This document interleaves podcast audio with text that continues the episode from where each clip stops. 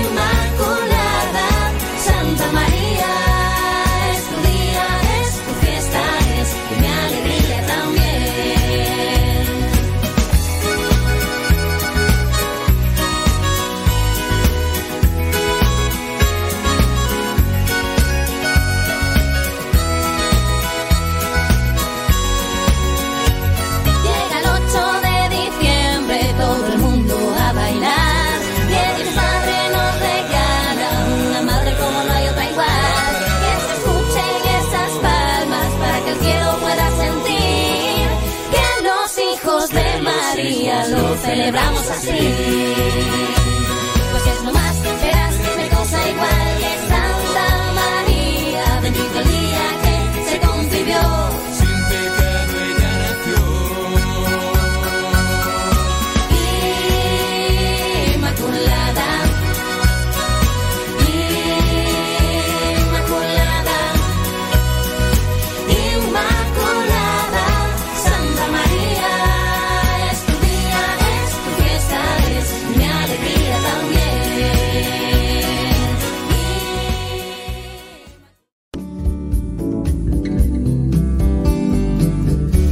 Días.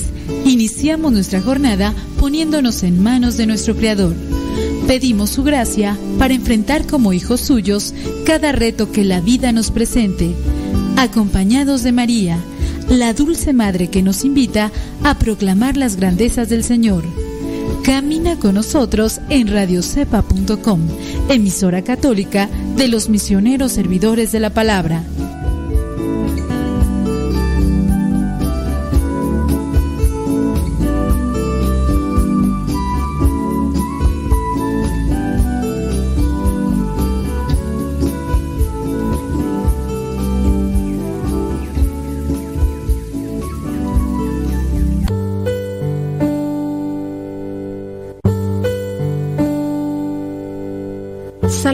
23 El Señor es mi pastor, nada me falta. En verdes praderas me hace descansar y a las aguas tranquilas me conduce. Me da nuevas fuerzas y me lleva por caminos rectos, haciendo honor a su nombre.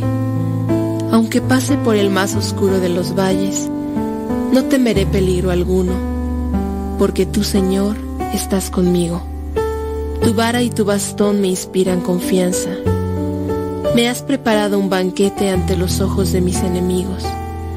Has vertido perfume en mi cabeza y has llenado mi copa a rebosar.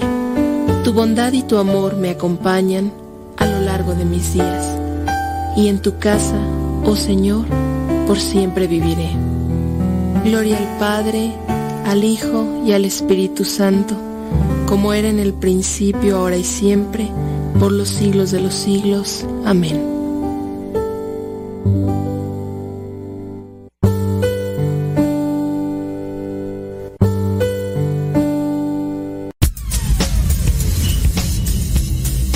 Dice el refrán que a Dios rogando y con el mazo dando. Y el que madruga, termina más temprano. Inicia la mañana con una reflexión, aquí, en tu programa, al que madruga. Con el padre modesto Lule Zavala. Comenzamos.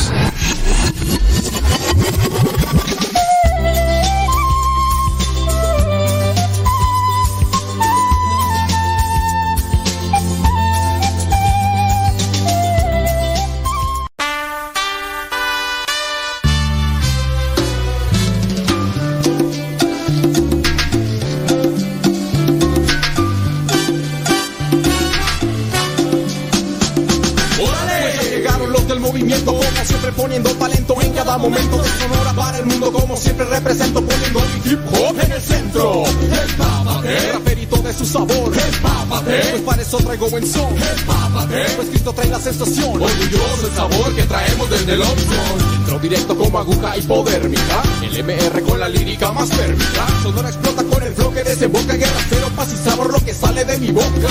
Y a cada rato caminando por el barrio doy cuenta de la cultura que se vive a diario.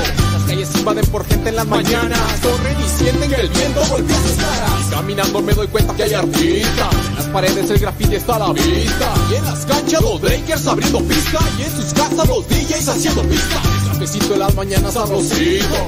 Busca de jale me entrego a Diosito. El cafecito en las mañanas sabrosito. En busca de jale me entrego a Diosito.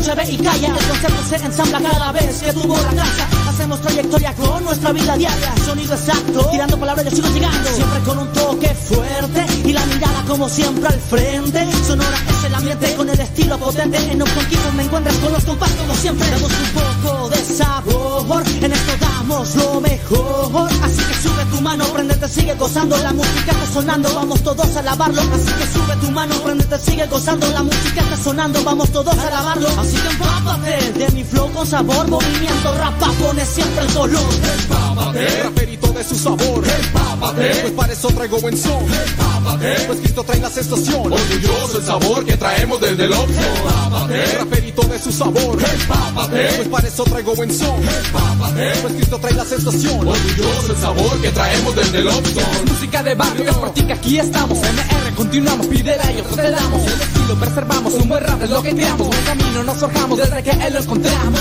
Esto nunca va a parar, no tiene vuelta para atrás. Seguiremos dando todo en la tarima y en la vida. Siempre la mirada fija el objetivo. Agradeciéndole al Señor, estás conmigo.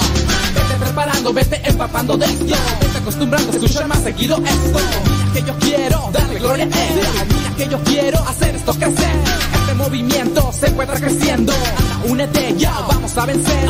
Quiero que te papes de este buen sonido. Que viene acompañado de la gracia del divino. Quiero que se unan a mi equipo y griten MR cuando yo les pido un grito. ¿Y dónde está el grito? MR. Y como dice el grito. A tiempo con el tiempo para que lleguen a tiempo. Son las 6 de la mañana con 3 minutos hora de California. Son las 8 de la mañana con 3 minutos hora del centro de México. Son las 9 de la mañana con 3 minutos hora de Nueva York y también allá en la Florida. Le mandamos un saludo a todos ustedes los que se conectan ya, desde ya, con nosotros. Que le platico one more aquí en México, aquí en Texcoco, donde nos encontramos nosotros, nubladito, fresquecito. Eh, puedes andar con una sudadera, una chamarrita, puedes tomarte un chocolate, chocolate en agua, con unas estrellitas de anís, anís de estrella. Compra el anís de estrella, lo metes al chocolate, le da un toque. ¡Ay, papantla! Tus hijos vuelan. Y luego si ese chocolate lo acompañas con una pieza de pan de azúcar. No, no, fíjate que está incluso con un bolillito. El pan, el chocolate con un, un, un bolillito también queda muy, pero muy bien. Gracias, dice Gabriela Chávez, que nos está escuchando allá en Oklahoma City. Gracias. Muy bien. Saludos, dice desde Durango, Susana Mendoza. Desde Nuevo Ideal Durango. Ándele, pues María Velasco, allá en Los Ángeles, California. Muchas gracias. Desde donde nos escuchan, desde en donde nos sintonizan. Gracias por recomendarnos. Estaba por ahí buscando pues, las noticias. Las noticias dice, eh, toco, toco, toco, toco, toco. Ok, me- es que estaba mirando por acá unos mensajillos que nos estaban mandando. Déjame revisar, espérame tantito que ya se me, ya se me borró el cable acá. Ah, de las noticias que te decía, espérame, espérame tantito. Allá en, allá en Estados Unidos, pues ya hay, hay un cierto tipo de, de problema, mira. Mujeres atletas rechazan política transgénero, transgénero en los deportes. Tres estudiantes y atletas y mujeres y una asociación educativa cristiana en Arkansas, Estados Unidos, presentaron una moción en una corte federal contra una política transgénero impulsada por la administración del presidente de aquel país, que buscaría eliminar los deportes diferenciados según sexo. En junio de este año, el Departamento de Educación allá en Estados Unidos anunció que interpretarán la actual ley federal de derechos civiles buscando prohibir la discriminación por motivos de orientación sexual o identidad de género en las instituciones educativas. Ok, el, el hecho de que se aplique la terminología mm, separatista o que, que, divide, discriminación. Ah, es que no lo aceptas por discriminación. No es discriminación. Es que hay cosas que no, no se acomodan porque dentro de su naturaleza así son. No, eso es discriminación. Que no es discriminación. No, es, tú estás discriminando. Oh. Yo tengo algo, a mí no me gusta algo. Ah, eres un... Le tienes fobia a esto, ¿no? Ya le puedes tú aplicar cualquier terminología desde homofóbico, transfóbico y todo lo demás.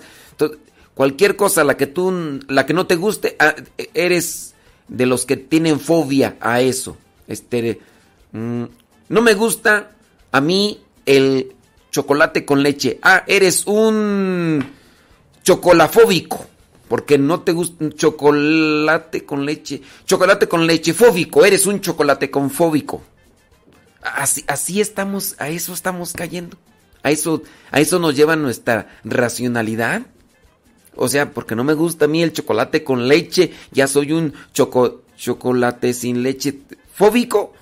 O sea, a todo tengo que poner que, que, eso es discriminación, ¿no es? A eso nos lleva nuestra, nuestro raciocinio. La, política se aplicaría en los programas educativos financiados por el gobierno federal y consistiría, o sea, que esta política se aplicaría donde el gobierno meta dinero, entonces ahí no va, haber, no haber discriminación. Si un hombre, ¿quién va a perder ahí? Pues van a perder las mujeres. Las mujeres van a perder. Y así también pues se va a aplicar en concursos de bellezas o ya se está aplicando y, y demás. En respuesta, dice 20 fiscales generales estatales demandaron la política. El lunes 4 de octubre, tres atletas y estudiantes mujeres y la Asociación Internacional de Escuelas Cristianas en Arkansas presentaron una moción en el Tribunal Federal para participar en la demanda judicial. Oye, no, no sé si recuerdas a este fulano que era integrante de las Fuerzas Especiales de Estados Unidos. De Estados Unidos, eh, un señor, pues ya te imaginarás, un así de esos soldados así bien trabado, pues dice pues que, que es transgénero y pues ya se cortó la barba y pues se depiló la ceja, quién sabe si se cortó allá también del otro lado, ¿verdad? Pero este, lo cierto es que pues se metió a competir en estas luchas mixtas, ahí en los estos pentágonos, ahí donde patada, golpe, eh, mordida y no sé qué tantas cosas más son permitidas. Y pues sí, en su debut eh, luchó contra una mujer, la pobre mujer por poquito muere ahí asfixiada porque pues obviamente el ex integrante de las fuerzas especiales allá de los comandos especiales de Estados Unidos, un señor todo trabado así nada más porque traía la ceja depilada y porque se quitó la barba y porque pues no, hasta eso yo no así que tú digas, no, pues ya, ya es una mujer cabal. No, pues la espaldísima y los bracísimos y, y todo plano de adelante. Y bueno, esas cosas que me da, pero eh, eh, así. Y, le ganó y... Pero, ah, no, es que el gobierno, el presidente, los que están ahí al frente dicen que eso es discriminación. Entonces, pues las mujeres, pues, ahorita te imaginas, fútbol americano, femenil, van a meterse de estos mastodontotes así grandotes. Si de por sí, yo he visto fútbol femenino, yo he visto fútbol femenino y, quieras o no, o sea, pueden ser muy diestras y todo, las muchachas y todo, pero su fisonomía hace que no tengan una movilidad como la tienen en este caso muchos de los hombres que son diestros en ese tipo de cosas. Nuestra naturaleza ya, imagínate. O sea, ya está en lo mismo físico, así la misma mujer, no sé, ¿qué podríamos decir? Una Soraya Jiménez que pues ya, ya falleció, ¿verdad? Pero pues así igual puede comer todo lo que tú quieras y todo, pero es que ya, ya está en su genética. Los mismos huesos tienen una, ya un- una forma. Se identifica después de mucho tiempo, los arqueólogos identifican, este era un hombre y una mujer por, la, por los huesos, o sea, ya en eso está. ah, no, es que esa es discriminación. Al rato van a ponerle hasta una demanda a Dios, pues con, con este tipo de cosas. Yo digo, hay que utilizar muy bien nuestro raciocinio, ¿no? Y, y pues no dejarnos llevar por ese tipo de cosas. Pero en fin, ¿qué le vamos a hacer?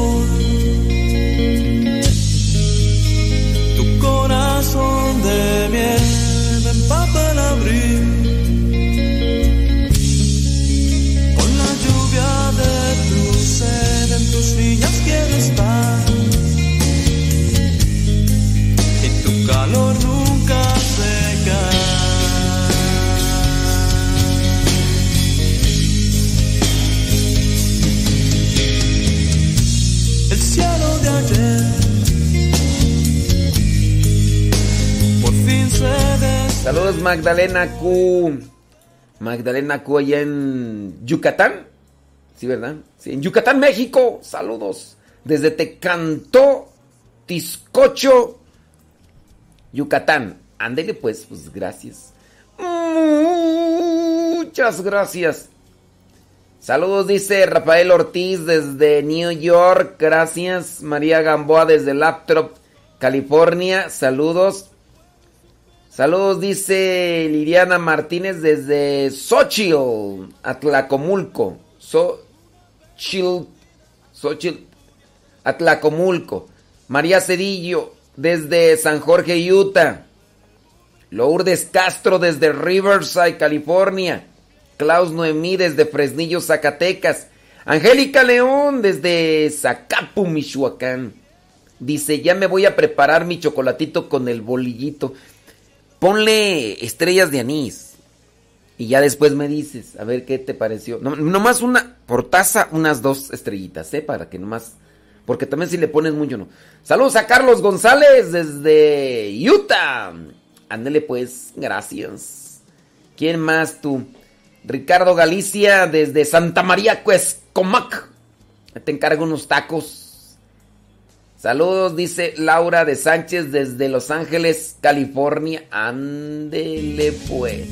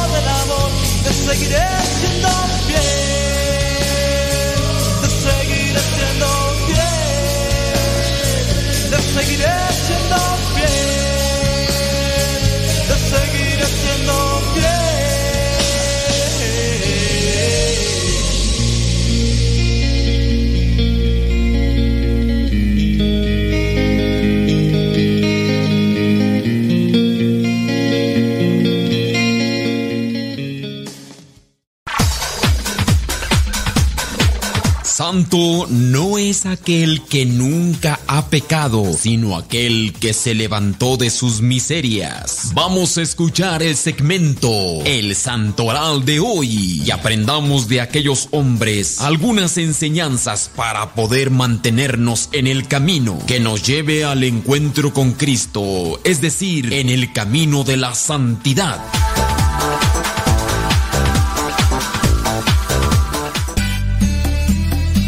Ay, Dios mío santo. Pues miren, a mí me gusta más el chocolate con agua. Eso no quiere decir que le guste a todos, porque ya acá se armó un debate. Por acá Sara dice que, que ella ya le probó chocolate con agua y que no le gustó, que prefiere más el de leche. Bueno, pues. Yo que dice acá otra persona, usted menciona mucho el chocolate con agua. Voy a intentar a ver si es cierto. Pues te diré, te diré. Vámonos mejor con el santoral del día de hoy. Hoy es día 7 de, de, octubre y hoy la iglesia tiene presente a la Virgen del Rosario. A la Virgen del Rosario. En este día se pide la ayuda de, San- de la Santa Madre de Dios por medio del Rosario. Y no sé quién de ustedes reza el Rosario. Mes de eh, octubre es mes del Rosario. Aunque mayo, mayo se tiene como mes de María y también se reza el Rosario. Pero hoy eh, es día de Nuestra Señora del Rosario. La iglesia también tiene presente a San Marcelo, San Marcelo mártir del siglo IV, del siglo IV. Allá en Padua, la iglesia tiene presente a Santa Justina, virgen y mártir también del siglo IV. La iglesia tiene presente en Siria a los santos Sergio y Baco, Sergio y Baco. En Roma, la eh, Sergio y Baco son del siglo IV también. En Roma, la iglesia tiene presente a San Marcos. Él fue papa, eh, murió allá en el año 336. La iglesia en Aquitania tiene presente a San Augusto Presbítero. San Augusto Presbítero murió en el año 560. La iglesia también allá en Aquitania tiene presente a San Pala- Paladio, obispo. Dice que murió en el año 596. Bueno, y ese es el santoral del día de hoy. Felicidades, congratulations para todos aquellos que están celebrando también su cumpleaños. Bueno, ya mencionamos esa cuestión ahí de, de las atletas o de lo ahí en Estados Unidos y que si no, nomás no. Déjame ver. Hablar de, la. Se cumplen 400 años de la victoria de Lepanto, que fue con lo que inició el, lo, del, lo del Rosario. Bueno, no inició lo del Rosario, sino que más bien ya comenzó el 7 de octubre. Se cumplen 450 años. Hoy se cumplen 100 450 años de la batalla naval de Lepanto, una de las batallas más decisivas para el devenir de Europa y la cristiandad. En Lepanto, el 7 de octubre de 1571, las armadas de España, Venecia, los estados pontificios, Malta, Saboya y Génova, bajo la alianza conocida como la Liga Santa, derrotaron a la armada del Imperio Otomano que amenazaba por conquistar Roma y extender el Islam por todo el Mediterráneo. Y pues ustedes ya sabrán que ahí viene la revancha. El buen entendedor, pocas palabras, ahí viene la revancha. La amenaza turca otomana sobre los reinos cristianos no había dejado de aumentar desde la conquista de Constantinopla allá en el año 1453, el empuje turco-otomano llevó a la creación de un imperio que además de extender su dominio por casi todo el mundo musulmán, conquistó numerosos reinos cristianos en Europa occidental hasta llegar a las mismas puertas de Viena en el año 1529.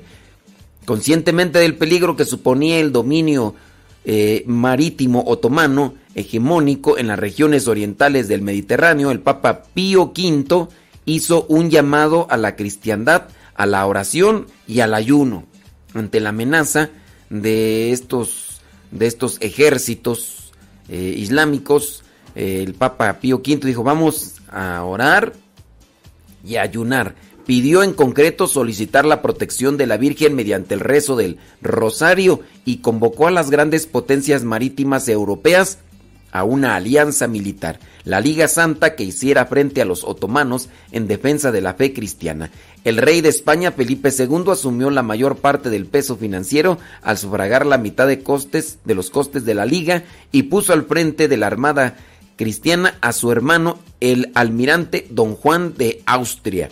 Junto a él comandaron la liga Santa Luis de Requenses, Álvaro de Bazán y Alejandro Farnesio al frente de las naves españolas, el almirante Marco Antonio Colomna al mando de la Armada Pontificia, el genovés, bueno, y ahí viene la lista de los demás. Las naves españolas, venecianas, pontificias, genovesas, saboyanas y maltesas se reunieron en Mesina, Sicilia, antes de zarpar hacia las costas griegas. Los otomanos contaban a su favor con el dominio de los mares en que se iba a producir la batalla, una importante red de inteligencia gracias a las naves corsarias berberiscas que aterrorizaban las costas europeas y un elemento psicológico clave. La Armada Otomana acababa de conquistar la isla griega de Chipre, donde se había establecido una importante colonia veneciana. Por el contrario, los cristianos se, mantenían en una frágil unidad amenazada por las disputas territoriales dinásticas y comerciales entre los diferentes reinos y repúblicas europeas desde hacía siglos. No en vano, más de la mitad del territorio italiano se encontraba en aquel momento bajo el dominio español, dominio que los estados pontificios y las ciudades-estado italianas venían veían como una amenaza. Finalmente, el interés común de acabar con el peligro otomano y el llamado del Papa a defender la fe actuaron como aglutinador, poniendo en un segundo plano las disputas entre cristianos, disputas que no obstante no cesarán y que a la larga causarán un grave perjuicio a los intereses cristianos.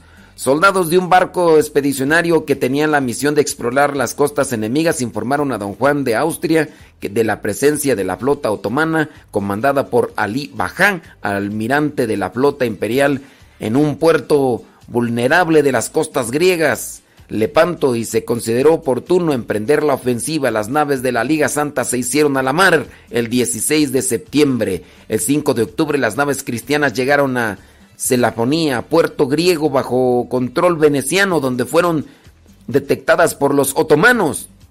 Bajera partidario no entablar combate con los cristianos, pues había detectado el peligro que suponía la armada cristiana en un momento que los otomanos acababan de lograr un gran éxito tras la conquista de Chipre, pero las ambiciones del sultán otomano no dejaron lugar a la prudencia, la posibilidad de derrotar en una sola batalla las armadas cristianas más poderosas y tener el libre terreno para conquistar todo el Mediterráneo llevó a Selim II a entablar la batalla. Y bueno, pues se invitó a la oración, al ayuno, los comandos cristianos y demás le hicieron frente a estos islámicos allá en Lepanto se venció y desde entonces se tiene presente esta batalla, esta... la, la ¿cómo se dice tú? La derrota de los ejércitos estos islámicos allá en Lepanto, se ganó la batalla en Lepanto y desde ahí se comienza también lo que vendría a ser como que una tradición de, de, de rezar el rosario. Ya después vendrá otra divulgación más importante con Santo Domingo de Guzmán.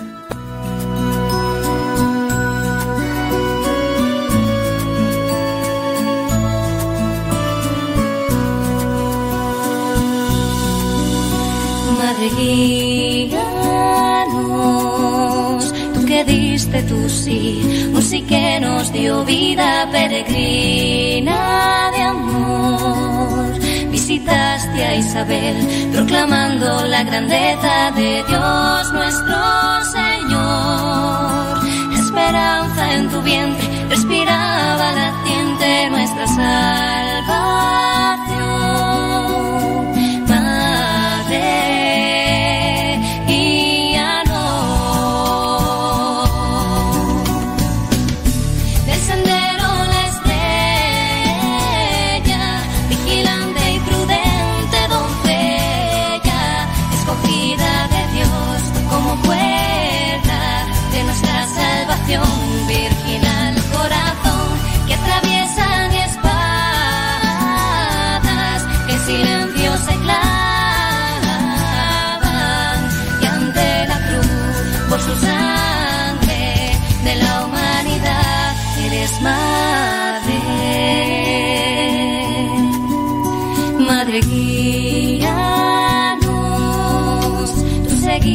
Sus pasos, escuchando y guardando todo en tu corazón, recorriendo las tierras que tu hijo hizo nuevas, hablando de Dios y seguiste la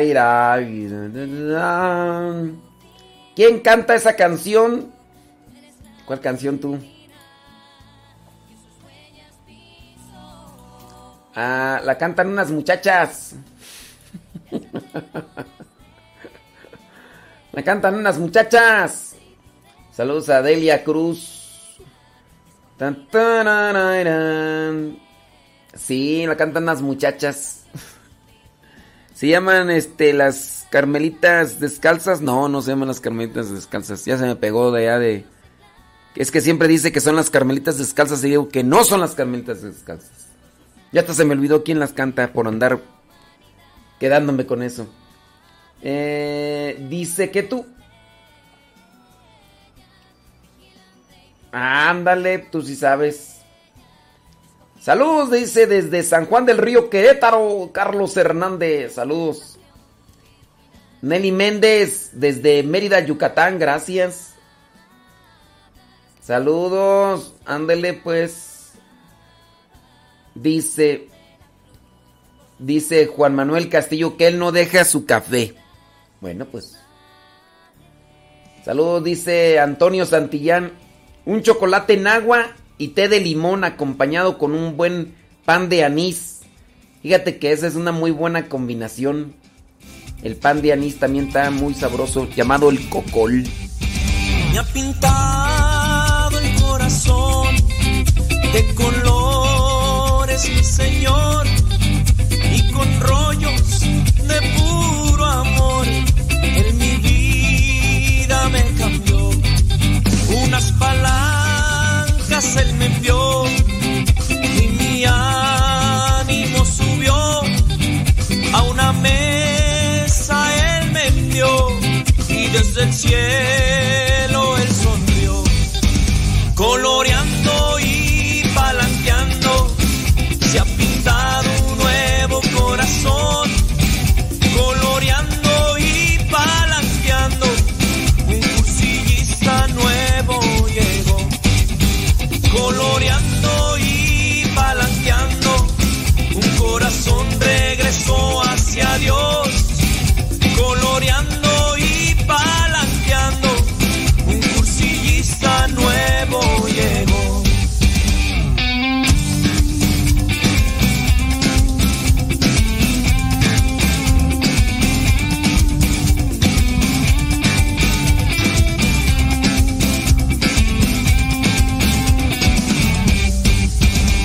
palancas él me envió y mi ánimo subió a una mesa él me envió y desde el cielo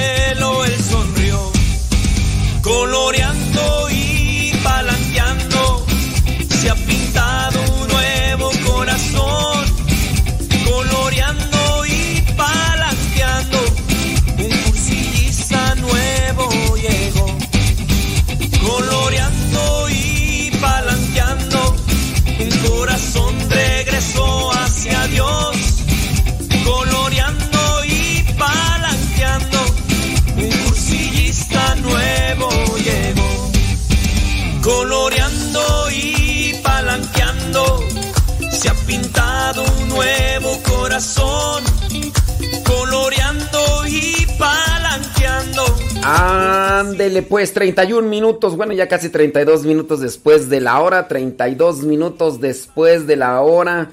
Eh, estoy aquí mirando sus mensajes. Saludos a Diana Medina desde Wills Point, Texas. Gracias. Dora de Ávila allá en Anderson, California. Mariana dice que está allá en Phoenix, Arizona.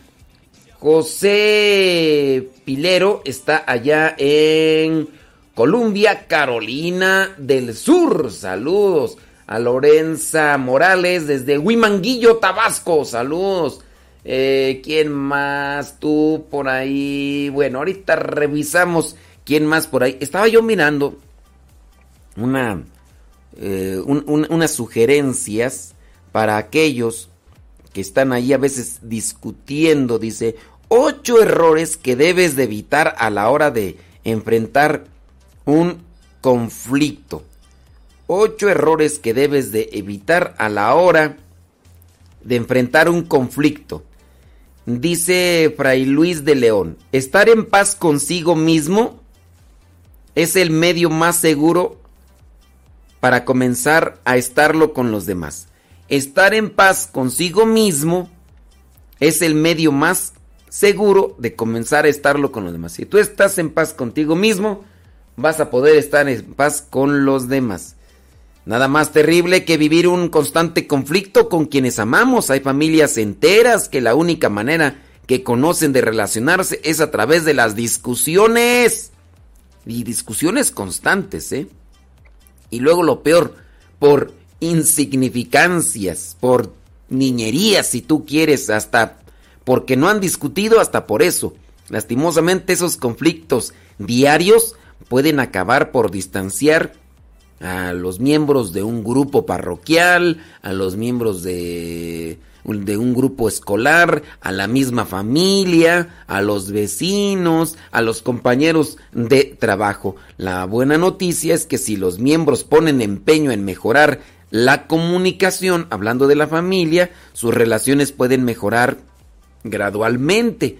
Pero para que haya buena comunicación, también se necesita humildad no puede darse una buena comunicación si hay sobrepeso de orgullo, por decir un término, ¿verdad? Sabemos que no se pesa, ¿verdad? Pero si hay mucho orgullo, si hay mucha soberbia, no se va a poder dar una buena comunicación. Peor cuando hay demasiado egoísmo.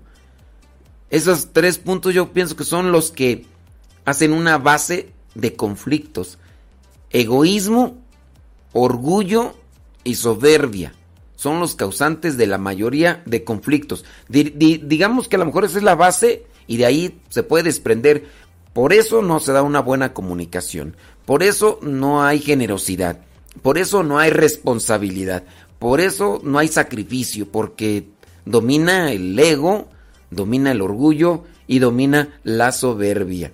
Las personas suelen asociar los conflictos familiares con graves problemas de convivencia. La verdad es que no siempre es así. Los conflictos, dependiendo de la magnitud de la situación, pueden ser una fuente de crecimiento y fortaleza. Por supuesto, no vamos a comparar una infidelidad con llegar tarde a casa por estar con los amigos, en el caso de los matrimonios. La infidelidad, ¿por, ¿por qué se dio la infidelidad? Pues por egoísmo. Van a decir, no, no es cierto. La infidelidad se dio porque le gustó a él, a ella y la... Pero al final de cuentas pensó, antes de realizar eso, pensó más en sí mismo la persona que pensar en su matrimonio, que pensar en su familia. Y pensar en sí mismo más que en su familia, en su esposa, y ahí está primero el egoísmo y ya después se le da rienda suelta a los placeres desordenados. Un conflicto va a dejar grandes enseñanzas si es que nosotros somos humildes.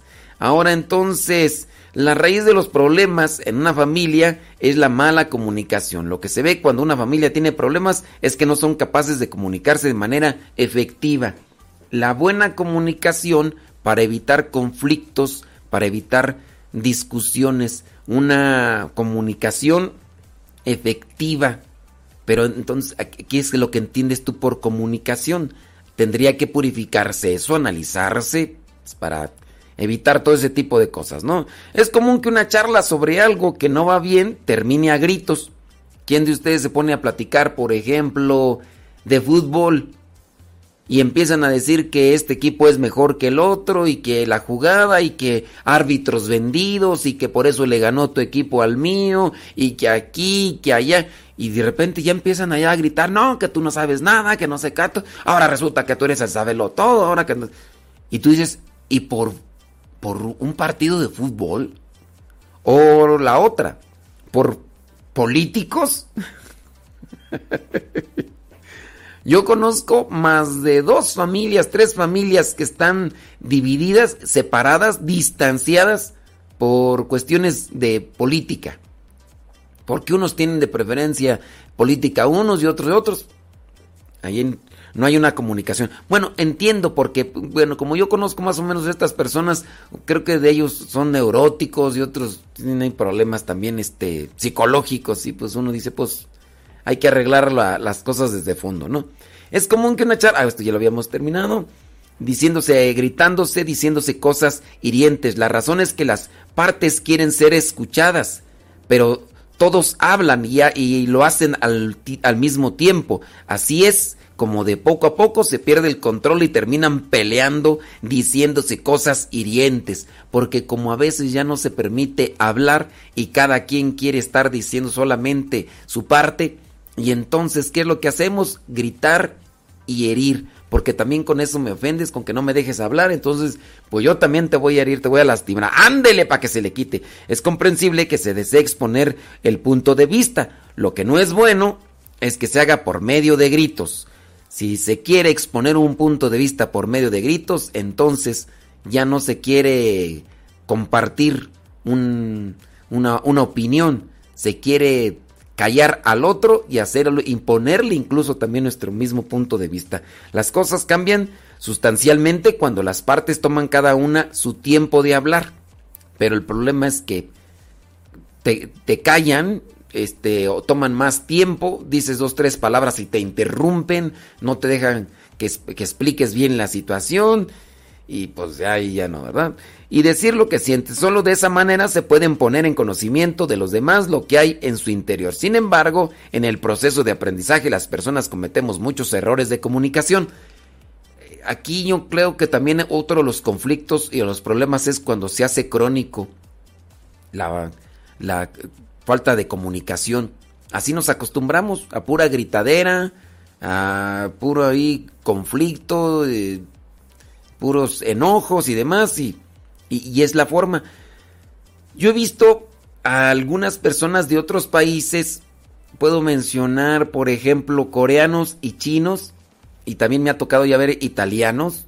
Este, por ahí me tocó mirar, ah, me tocó mirar eh, a unos griegos cuando, vinieron de Grecia, unos, unos futbolista, un equipo de fútbol a jugar aquí a México y estaba en el aeropuerto y me tocó mirarlos mm, platicar y tan chinos, coreanos y italianos y griegos. Me ha tocado ver que cuando estaban platicando es una gritadera, pero una gritadera. Puede ser una, una, cuestión cultural, yo no sé si todos sean así, pero me ha tocado a mí ver, yo estuve trabajando algunos años con chinos y coreanos y, y eso era algo como que cotidiano. El día que no estaban gritando ahí, pues yo decía, pues a lo mejor el día de hoy se enojaron y por eso no se hablan. pero eso sí de gritarse, criaturas, pues nomás no, pero en fin, yo ahí se los dejo para que lo analicen.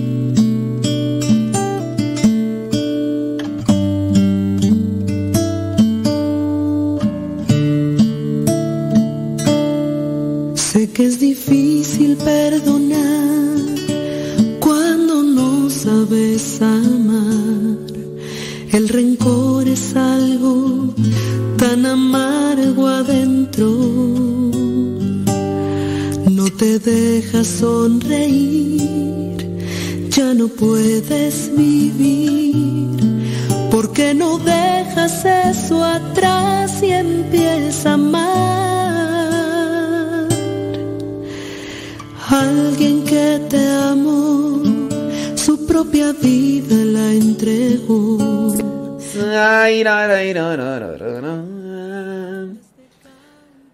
Déjame ver, Aida Ruiz desde Texcoco. Saludos, dice Teresa Pastrana desde Baldwin Park, California. Gracias, ándele pues. Saludos, dice. Dice que, que en la Florida ya bajó un poco el calorcito. Un poco, ¿verdad? Moni Bravo desde Carolina del Sur. Saludos a Carolina del Sur. Gracias, muchas gracias. Déjame ver por acá. Mm, sí. Ahorita, cuando la gente no sabe comunicar, se va a pelear hasta porque. Porque no se han peleado. Ahorita hay familias divididas hasta por cuestiones que, que de vacuna. Ya. Por eso. Digo, es que el, problema es cuando ya quieres imponer o quieres Incluso hasta cuando se impone la misma fe, que no es, el, no es la vía de querer imponer una creencia religiosa o, o, la misma fe. Dicen allá en mi rancho que a fuerzas ni los zapatos entran. Y a veces hay papás o hay familiares que te quieren imponer la fe a la de a fuerza. Estas son mis ideas, estas son y, y también así Ahorita todavía en la actualidad hay personas, a pesar de que ya han dicho los médicos, los que han los, los, que los que son médicos, porque por ahí hay algunos médicos que yo conozco que ni están ejerciendo y hace como 20 años que dejaron de estudiar y andan recomendando cosas que no. Por ejemplo, eso del dióxido de cloro. Y todavía hay gente que y digo yo, pues si tú crees en esas cosas, pues bueno, pues tómate la que tú quieras. Pero hay otra cosa es que, que se lo impongas a los demás. Por ejemplo, a mí llegó un religioso y me, y me dijo, padre, ¿usted está tomando el dióxido de cloro? Dije, no. Pues debería. Dije, uy, perdóname. Dije, ya no le quise decir porque conociendo al hermano religioso, le digo yo algo y así en mi tono se me sale el apellido. ¿Para qué quieres? Pero sí, pues hay que tener cuidado, ¿no? De no... Que deje en libertad tu corazón, sana toda herida. La amargura en ti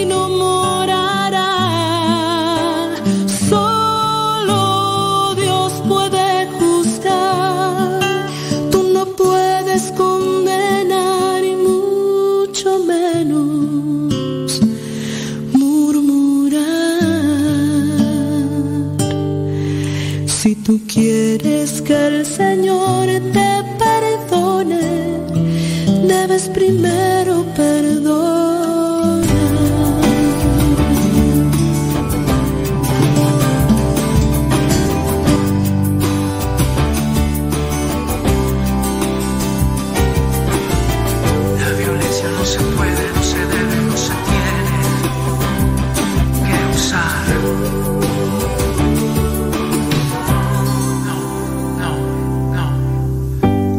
duele, cómo hieren los insultos y las burlas, déjenme en paz. De esta casa me quiero largar, no entienden que cerrados para ellos todo es malo largo de acá. Papá, mamá, cállense ya, ya no griten, no más golpes que, hice mal. Entiendan, no quiero odiar, si notaron mi silencio, mi rechazo y mis nervios fue miedo a hablar. Con golpes que no va a ganar, no. Escúchame una vez que es importante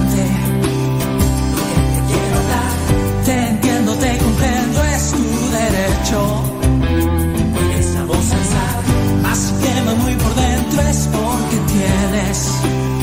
Tienes que perdonar. Rechaza esa rabia que sin ganas es más fácil tu caminar.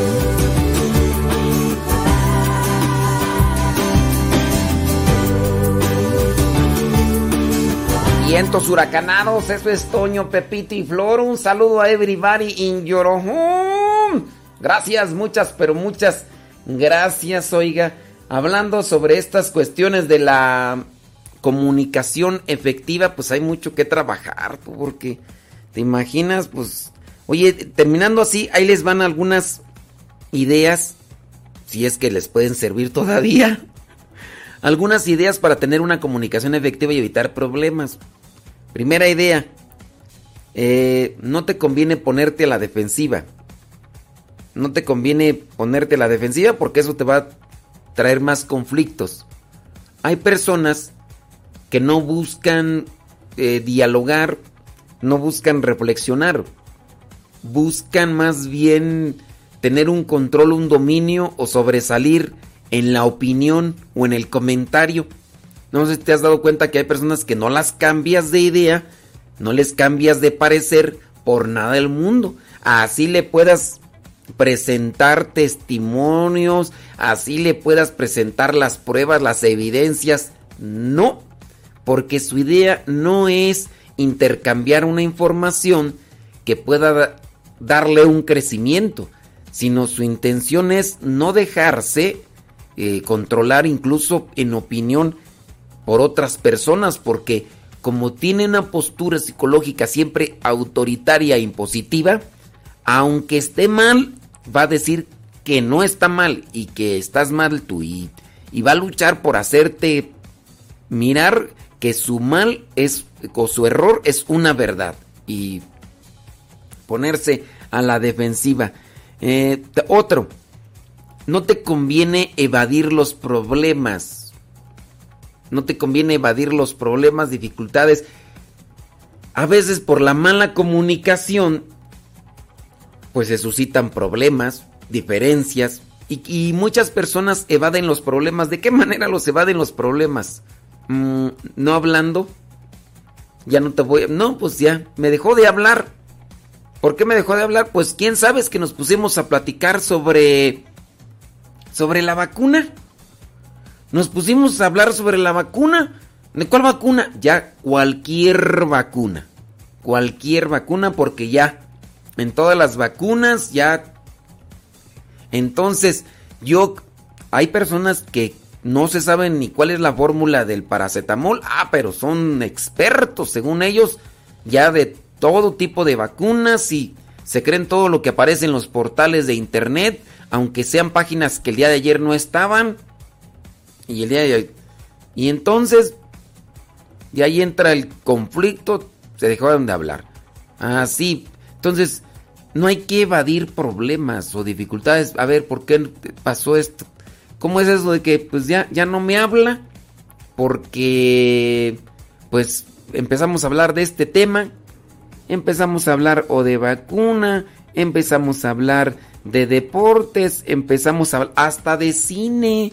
Hay personas que se enojan porque dicen, oye, está bien perrísima esta película, ¡Uy! está bien perrísima! Pues a mí no se me hace tanto. ¿Cómo no? Está bien perrísima. No está perrísima. Sí, se llama 101 Dálmatas. Está perrísima. Perrísima. Y, no, te, te, es que a ti te gusta cualquier porquería de película. Ahora resulta que tú sabes más que yo. Sí, películas buenas estas, otras. ¿sabes? Que está bien perrísima 101 Dálmatas. ¿Cómo va a estar perrísima? No, perrísima Amores Perros. Esa sí está perrísima. Porque ahí salen Amores Perros y, y de todo. Uy, ahora resulta. Por, hasta por el cine por la música. Yo conozco personas que defienden a capa y espada que los mejores cantantes y los mejores músicos son los que a esta persona le gustan. Si tú le dices que te, que te gusta una música, una canción de un cantante que no le guste a esta persona, uff, eres un... te pone así por debajo de todo. Uy, sí, ahora entiendo, ahora que tus gustos musicales, que no sé cuánto. La comida favorita de esa persona es la mejor del mundo para esa persona. Toda la demás comida es una porquería. El pan que venden en su pueblo es el mejor yo, yo soy de Acámbaro, de ahí nací, en Acámbaro, Guanajuato, aunque crecí en el rancho de los órganos, Guanajuato. Pero, este, ahí en Acámbaro es conocido por su pan. Entonces esta persona probó el pan de Acámbaro y dice, es una porquería tu pan. Le digo, pues a mí se me encanta. No, que no sé qué. Y yo probé el pan pues de su rancho y digo, sí, está bueno. Le digo, pero este, yo crecí con este pan y a mí me encanta este pan. Uy, es una porquería, ustedes se contentan con cualquier cosa, voy a creer. Y, entonces, esta persona entonces, la comida, la música, la- las películas, lo que le gusta, entonces todo lo demás, no, no sabe, yo digo, a mi manera de ver, yo no sé cómo tú lo veas, ¿verdad? pero yo digo que esa persona no sabe dialogar y que tampoco pues, tiene ahí un problema ahí que de complejo, no sé, de inferioridad y, y no le gusta, no sé. Y, y bueno, entonces hay que buscar la manera de no evadir el problema o la dificultad que se dio por falta de una buena comunicación. Número 3. Dar por hecho que sabes lo que otros piensan. Eso también es otro de los grandes problemas. Así, das por hecho. Es una verdad. eh, es una seguridad lo que otros piensan. No, sí, ya, pues es que todos ustedes son así. Todos, todos ustedes son así. Pero, ¿por qué? ¿Por qué aplicas una premisa universal? ¿Por qué dices todos? ¿Ya hiciste un censo? ¿Ya eh, buscaste uno por uno hasta que comprobaste? Después de que eh, una premisa universal categórica, es decir, cuando ya dices no, no, no, no hay una forma de decir que ninguno ya, porque ya lo revisé uno por uno, uno por uno, ya no hay, quedó nadie sin revisar. Pues estás mal. Y entonces hay gente que da por hecho eso. No, es que tú eres así. No soy así, a que ya a veces me chispó el avión. No, tú dices eso para, para justificarte, pero siempre has sido así. Siempre me conoces desde siempre, has estado viviendo conmigo. Tienes apenas una semana aquí y ya me dices que me conoces. Pues sí, ni que vivieras conmigo, ni que durmieras conmigo, y aún así, ni yo así. ¿Cómo puedes? No, siempre ha sido así, aunque nada más que lo haces para justificar. Bueno, número cuatro, creer que solo tú sabes solucionar el problema. Ese es otro también que. Pues es soberbia. Ya cuando uno uno sabe que es yo soy el único, sin mí no van a hacer nada. Sin mí no, no, pues no. Y número 5, ser el dueño de la palabra, es decir, que vayan ahí siempre controlando, el otro empieza a decir algo y luego luego empiezas ahí a interrumpir lo demás. Eh, el, último, no, todavía faltan más. ¿verdad? Adjudicarle al otro la culpa, echarle al otro la culpa. Cuando salen las cosas malas, siempre echarle la culpa a los demás. No asumir cada quien su responsabilidad, no asumir cada quien su problema, sino empezar a echarle la culpa a los demás. Y tú, inmaculado, póngale una veladora ya porque es, es santo. Número 7, querer ganar la discusión. Querer, querer ganar siempre la discusión.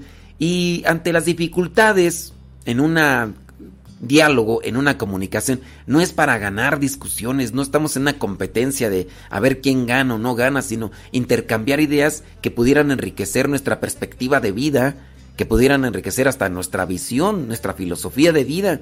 Puede ser que yo no esté de acuerdo con algo que tú dices, pero en ese momento yo estoy conociendo lo que otras personas piensan y eso también me está dando un campo para reflexionar y analizar más sobre mis gustos, sobre las cosas que yo tengo en mi vida. Y por último, ahora sí, sacar a relucir más problemas sin resolver lo del pasado. Estamos hablando de este tema y me estás hablando de cosas que pasaron hace un año, hace dos años, hace tres años y con tal de querer evadir la situación estás sacando ahí toda tu libreta de apuntes de- del pasado y todo lo demás. Y pues simplemente no estamos llegando a ninguna solución.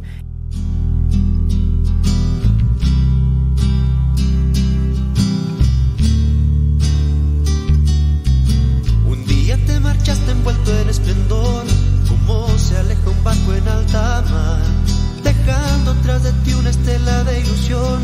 Y espera tu regreso y un hogar. Mañana tras mañana y al caer el sol, nostalgia del pasado en mi mirar. Un alma enamorada, tierno corazón, espera ansiosamente tu llegar. Tú nos prometiste que siempre estarías desde el primer momento hasta el El gozo del hombre es solo una fantasía. El odio le ha llenado el corazón. Cuando regresarás, vuelve a notar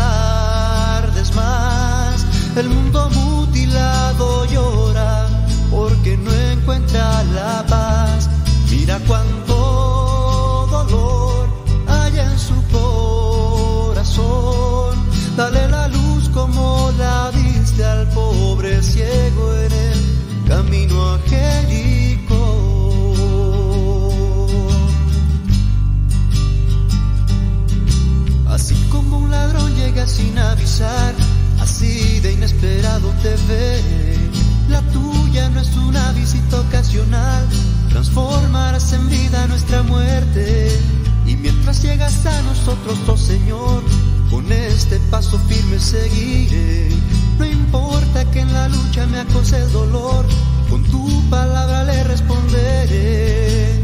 Tú nos prometiste que siempre estarías desde el primer momento hasta el último día.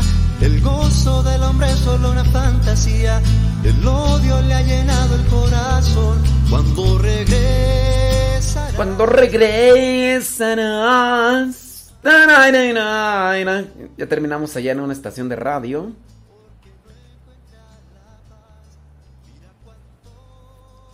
Y este, déjame ver si allá en la otra estación se levantaron porque pues hay veces que no se levantan. Es la neta del planeta.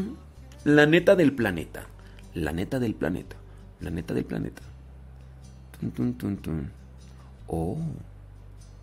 Oh cielos. Oh cielos. Déjame ver.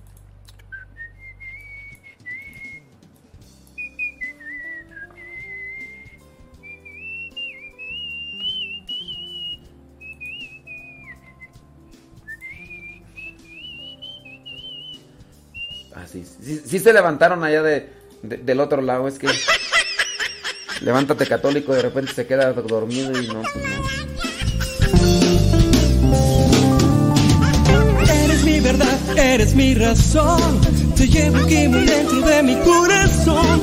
Te pido me ilumines cada paso que camine. Me pongo entre tus brazos, no quiero fracaso. Me das alegría. El amor que necesito para todo el día. Eres sensacional y no hay nadie igual. Me llenas todo el tiempo de felicidad. Estoy hablándoles de ti. Estoy hablando solo de ti. De tu amor. De esa alegría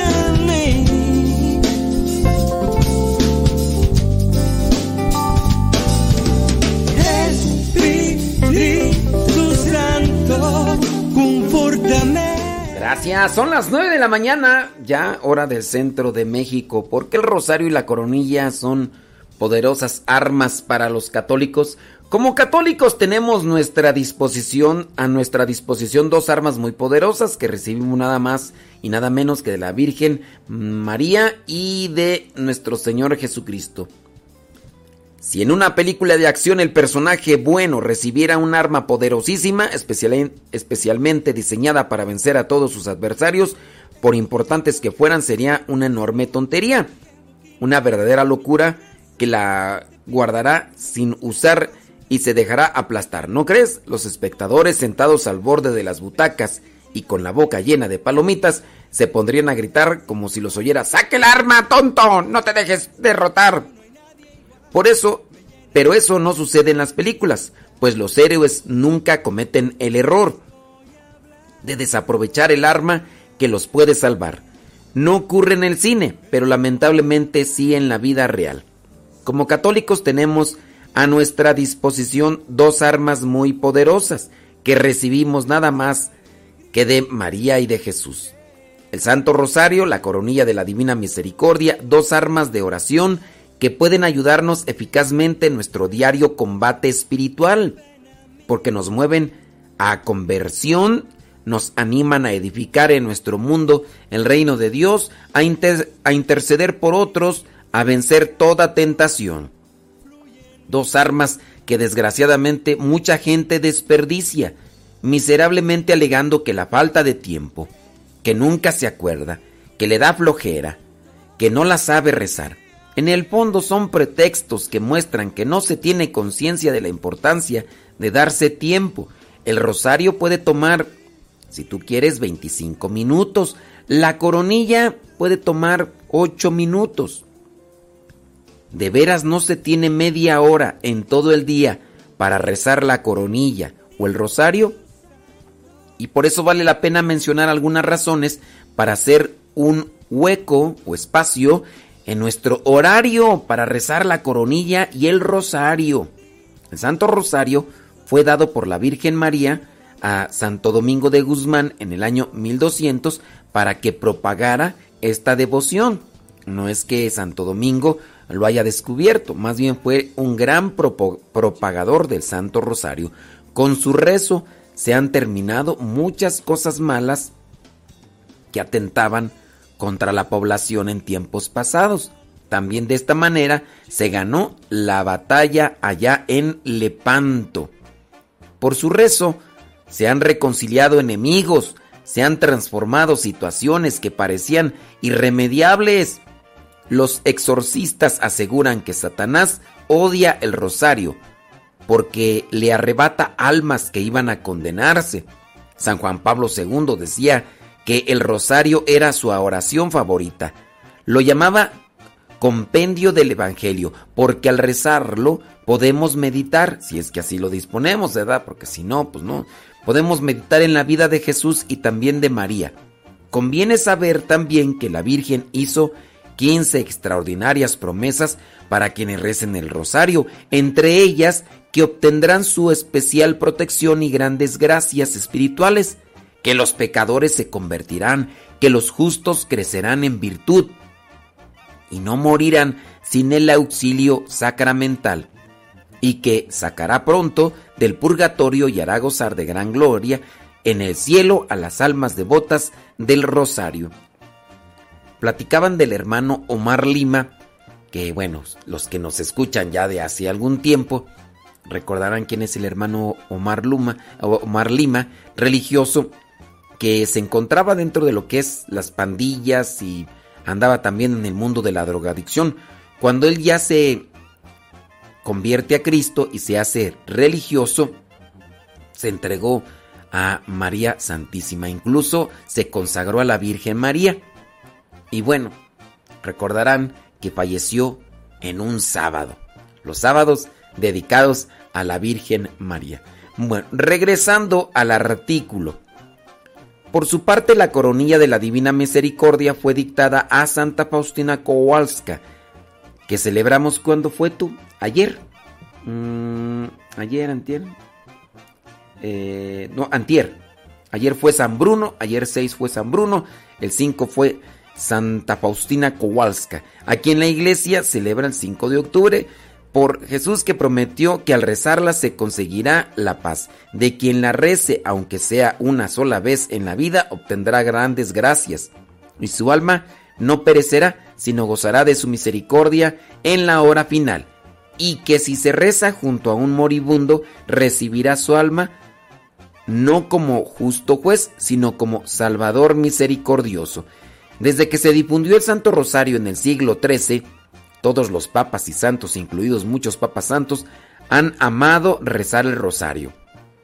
Y desde que se difundió la coronilla, también se ha extendido su devoción por todas partes.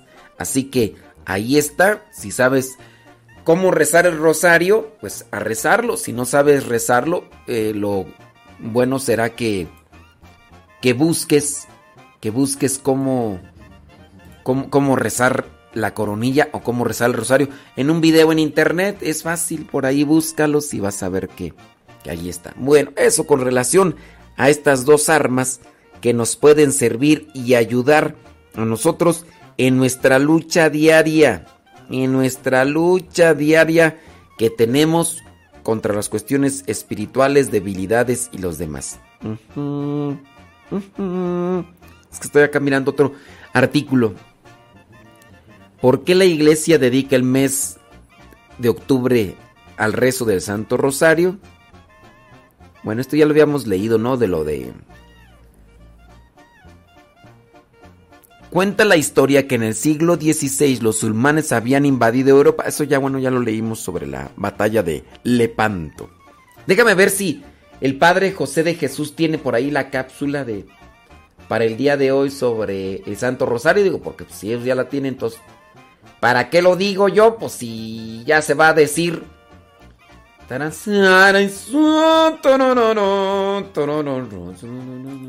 Déjame ver, déjame ver. Bueno, creo que sí. Sí se tiene algo aquí. Bueno, bueno, bueno. Vamos a escuchar al Padre José de Jesús.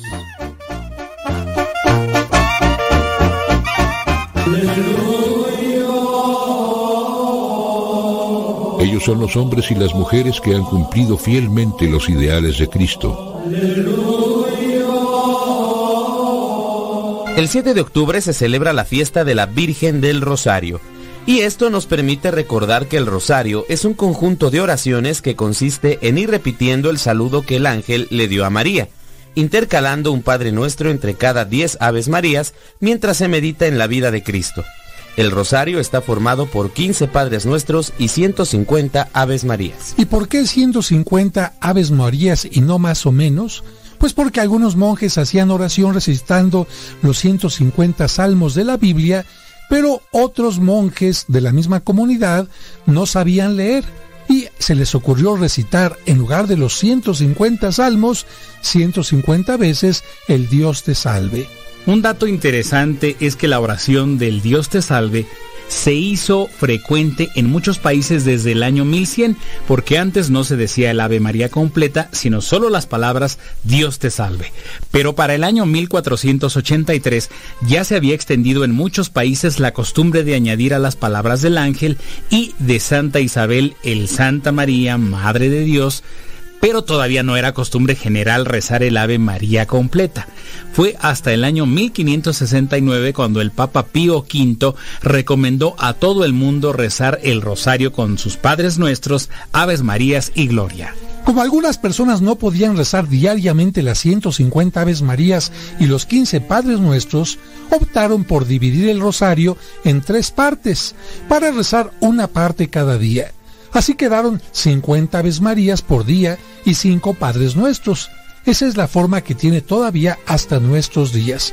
Por eso, si los niños cuentan las bolitas de un rosario, van a encontrar 50 para las Aves Marías y 5 bolitas para los Padres Nuestros. Cada día se medita en los momentos más importantes de la vida de Cristo, llamados misterios. Un día son los misterios gozosos, otro los dolorosos y otro los gloriosos. Esto cambió cuando el Papa Juan Pablo II, el 16 de octubre del año 2002, añadió otros misterios, los misterios luminosos o de la luz, que se rezan los jueves. Esto significa que el rosario es una oración que ha ido cambiando y seguirá cambiando de acuerdo a las necesidades de los tiempos.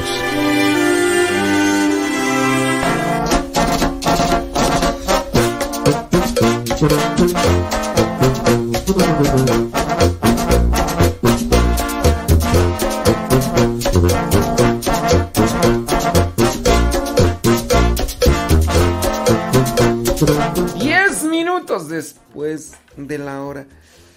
Ay, Dios, Dios santo. Oye, por allí hemos ya hecho incluso algunos artículos sobre el origen de la letanía. Para los que quieren profundizar más en eso, el origen de la letanía también este... Déjame ver si por ahí encuentro los podcasts del, eh, Santo Rosario para... Por, para los que no, no han leído esos artículos, bueno, pues que les puedan servir.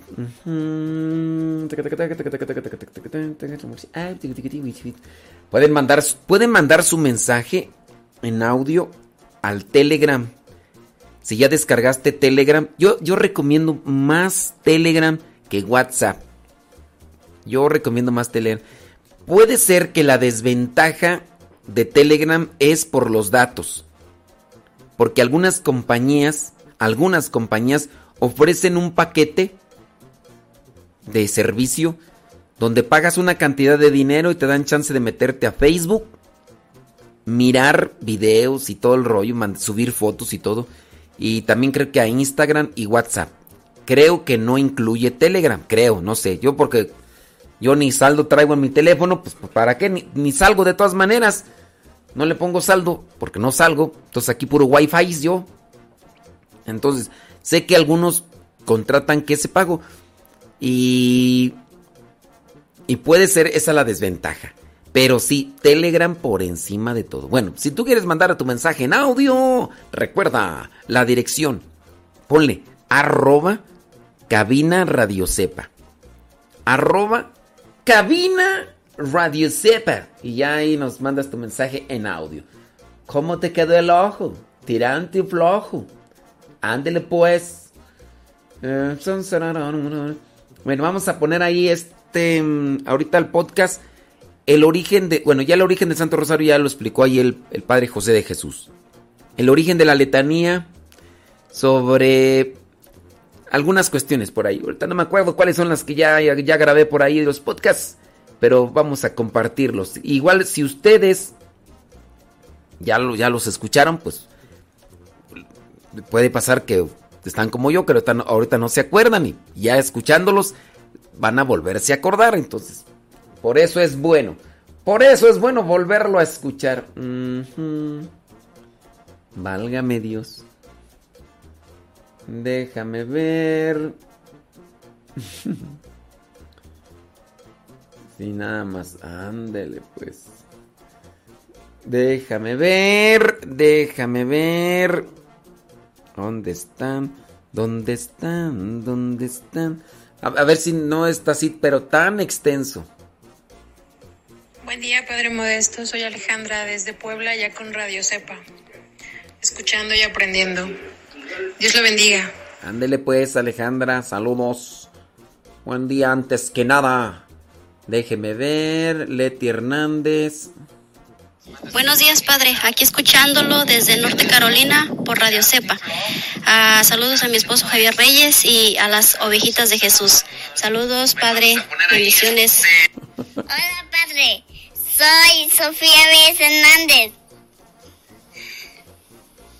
Te escuchamos por la cepa en Norte Carolina. Saludos a mi papi. Marta Juan Torres. Marta Juan Torres, ya, ya tienes una, una nueva integrante del club. Ándale, pues mira, ya me mandaron una foto. Y allá también está nublado, se ve que está nublado por allá, bueno. Ándele, pues bueno, y ahí están, los mandaron mensajes en audio.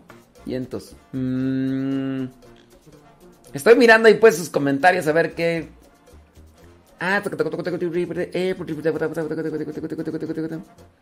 Vientos huracanados. Saludos de Capistrano Beach, California, dice Gabriela Barrera. Órale pues, Gabriela Barrera. Gabriela Penca de un maguey, tu nombre. Bueno, déjame ver. Ah, bueno, estaba queriendo ver qué que respondía, pero eh, hay puros comentarios de demás y, y ya. ¡Vámonos! Una rolita y ahorita...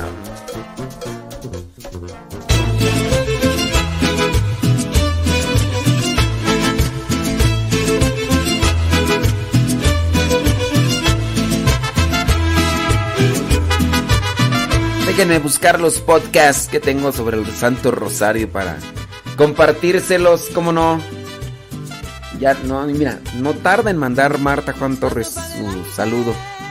Hola, padre. Acá, preparando el desayuno. Ayer Fui allá a la pi ya. Y no. Salís. Por no. Sé por qué Paso para atrás,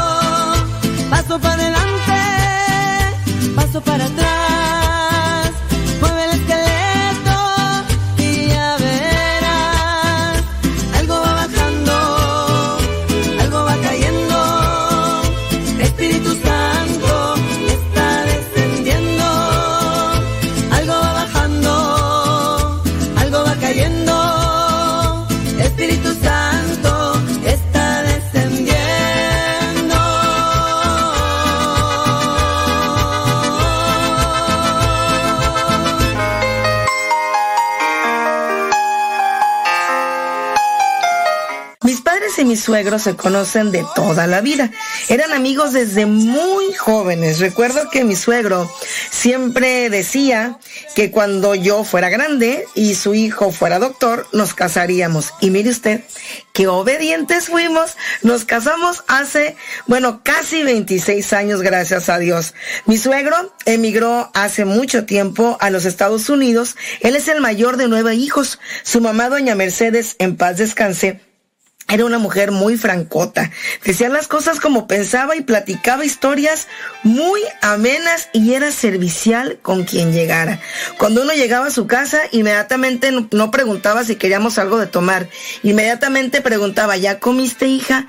¿Ya comiste hijo? Siempre tenía esa disponibilidad de servicio. Una mujer muy fuerte, chaparrita, pero de una estatura grande en su fe. Cuando se hizo mayor, enfermó de Alzheimer y se le fueron olvidando poco a poco las cosas. Se fue convirtiendo así lentamente en una niña. Recordaba a sus hijos ya difuntos como si estuvieran vivos y estuvieran aún pequeños. Creía ver en todos sus nietos y bisnietos a sus hijos amados. Nosotros también tuvimos que emigrar a este país, a Estados Unidos, que ha sido bueno con nosotros y donde Dios tenía para pues nuestra familia el mejor trabajo del mundo que es la evangelización. Fíjese que no pudimos regresar a México hasta 14 años después, pero ella algún día vino a visitarnos y la Michelle, que es la segunda de mis hijos, tenía dos añitos y la recuerda con claridad con claridad y lo que más recuerdo es que casi siempre traía su bisabuela, es decir, doña Mercedes, un rosario en la mano. Hace siete años pudimos regresar a Guadalajara a visitar a la familia y pues la volvimos a ver. Igual de alegre, ¿eh? Y me sorprendió porque a una enferma de Alzheimer reconoció inmediatamente a mi esposo, que es su nieto, me reconoció pues a toda la familia que iba conmigo, a mi mamá, que es lo que más me sorprendió y me reconoció a mí. Nos dijimos que nos queríamos, nos abrazamos mucho tiempo y bueno, nos llenó de bendiciones. Hace aproximadamente dos años y medio le hicieron su fiesta de cumpleaños número 100. Para que vea, ¿eh? Meses después, ella tuvo una caída, se golpeó fuertemente en su cara y se, se, comenzó a complicar su salud y falleció a los 100 años y medio de edad. Hace pues un poco de tiempo partió al cielo con Dios y de ella aprendí este dicho que dice que 100 años no son nada, son como un suspiro. No importa la edad que tengamos, lo importante es vivir no le ponga años a su vida, póngale vida a sus años. Es mejor, dice una canción. Un día a la vez. Tenemos que vivir con intensidad, un día a la vez, como dice esta hermosa alabanza. Quizás hemos perdido muchos años sufriendo, pero hoy podemos comenzar de cero. Ver hacia el frente, pues no, no claudicar, echarle para adelante. De ella aprendí también que aunque la memoria se pierda, el amor de Dios siempre está presente. El Señor siempre es fiel. Fíjese que doña Mercedes, la abuelita Mercedes se olvidó de todo, de todo menos de lo más importante. Ella murió con el Santo Rosario en sus manos, pues el Rosario nunca lo olvidó.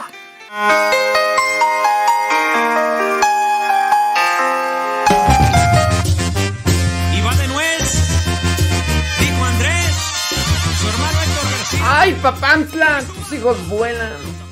Bueno, ya tenemos ahí conectadas lo que vendría a ser las cápsulas. Eh, donde dice la Biblia que recemos al Santo Rosario.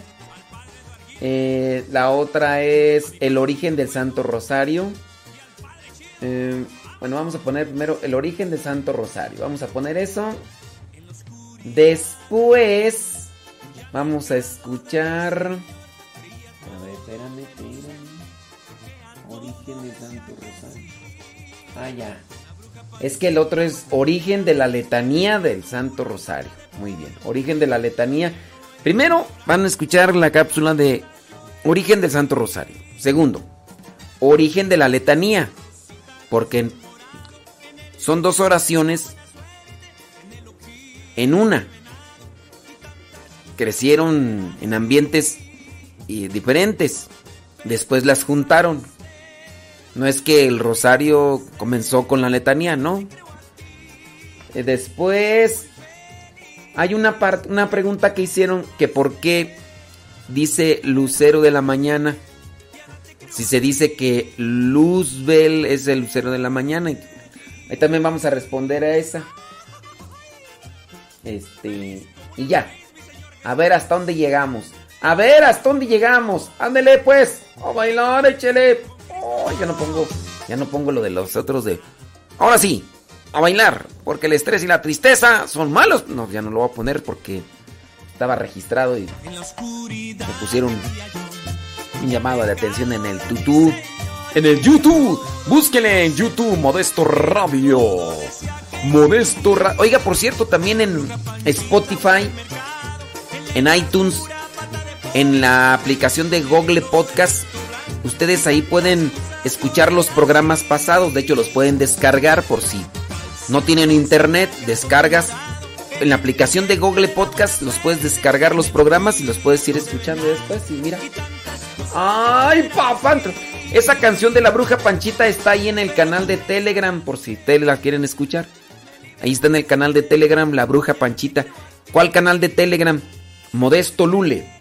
Arroba Modesto Lule. Vamos a ver, mi estimado Efren. ¡Efren! Hola, padre. ¿Qué tranza? Ah, buenos días. Buenos días. Mi nombre es Efraín Hernández. Efraín, ¿qué pasión es Efraín? Un amigo suyo. ¿Amigo mío? De hace. Ah, sí. 1900. ¿Te acuerdas? 97 o 98. que Los dos, conocimos, 97, ¿verdad? 98. Ey. Hoy le estoy saludando. Sí, ya- ya nos dimos cuenta. Esta mañana, aquí desayunando ¿Ahora? un ¿Qué? rico atole de cacahuate. Ave María Purísima. Espero que se encuentre bien. Gracias a Dios, sí. Un gran saludo Gracias. y abrazo fuerte. Gracias, Efraín. Ah, Gracias por, por sus enseñanzas, gracias por compartir la palabra de Dios. Ándele. Le agradezco. Abrazo hasta Los Ángeles, California. Disfruta ese chocolate de cacahuate. Efraín. En la oscuridad vivía yo, muy alejado de mi Señor. Creía todo menos en ti, porque a todo decía que sí. La bruja Panchita vuelta al mercado,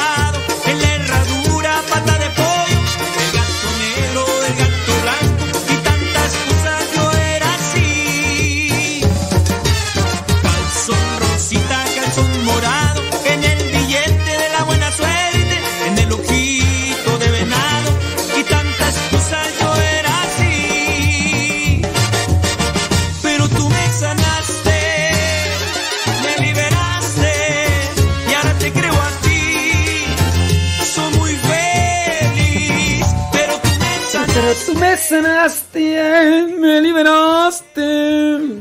Hola, buenos días, padre. Aquí ya escuchando desde Denver, aquí madrugando desde temprano para escuchar de todo un poco y así prepararme para evangelizar sin tregua. Gracias por sus programas, son de mucha ayuda. Dios me lo bendiga y cuídese mucho. Órale pues, Laura, vámonos.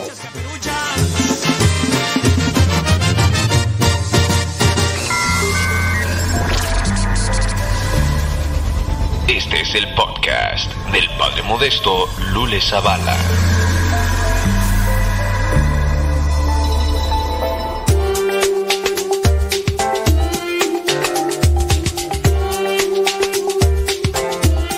Siempre hay personas que con mala intención y con poco conocimiento distorsionan las prácticas cristianas católicas. Hay algunos que se atreven a decir que el rezo del Santo Rosario es como los mantras de los hindúes. Otros más dicen que el rosario es una oración sin sentido y que es del tipo de oración que Jesucristo mismo prohibió y otros que la oración del rosario no tiene fundamento bíblico. En primera parte, las mantras es una palabra que se refiere a sonidos, sílabas, palabras, fonemas o grupo de palabras que, según algunas creencias, tienen algún poder psicológico o espiritual. La palabra mantra proviene del sánscrito, es decir, de la lengua indoeuropea que se conserva en los textos sagrados y cultos del brahmanismo escritos entre los siglos XV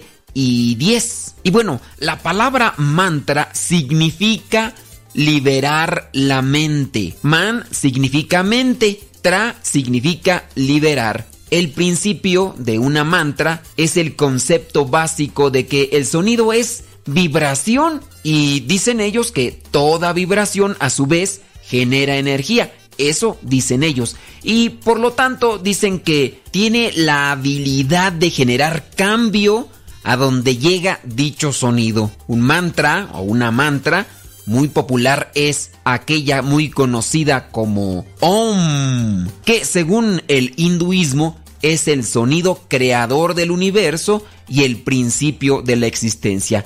Algunos mantras populares, además del Om, son Hum, que se refiere a mente inmutable. También está Asa, que significa alegría, y A, que significa palabra.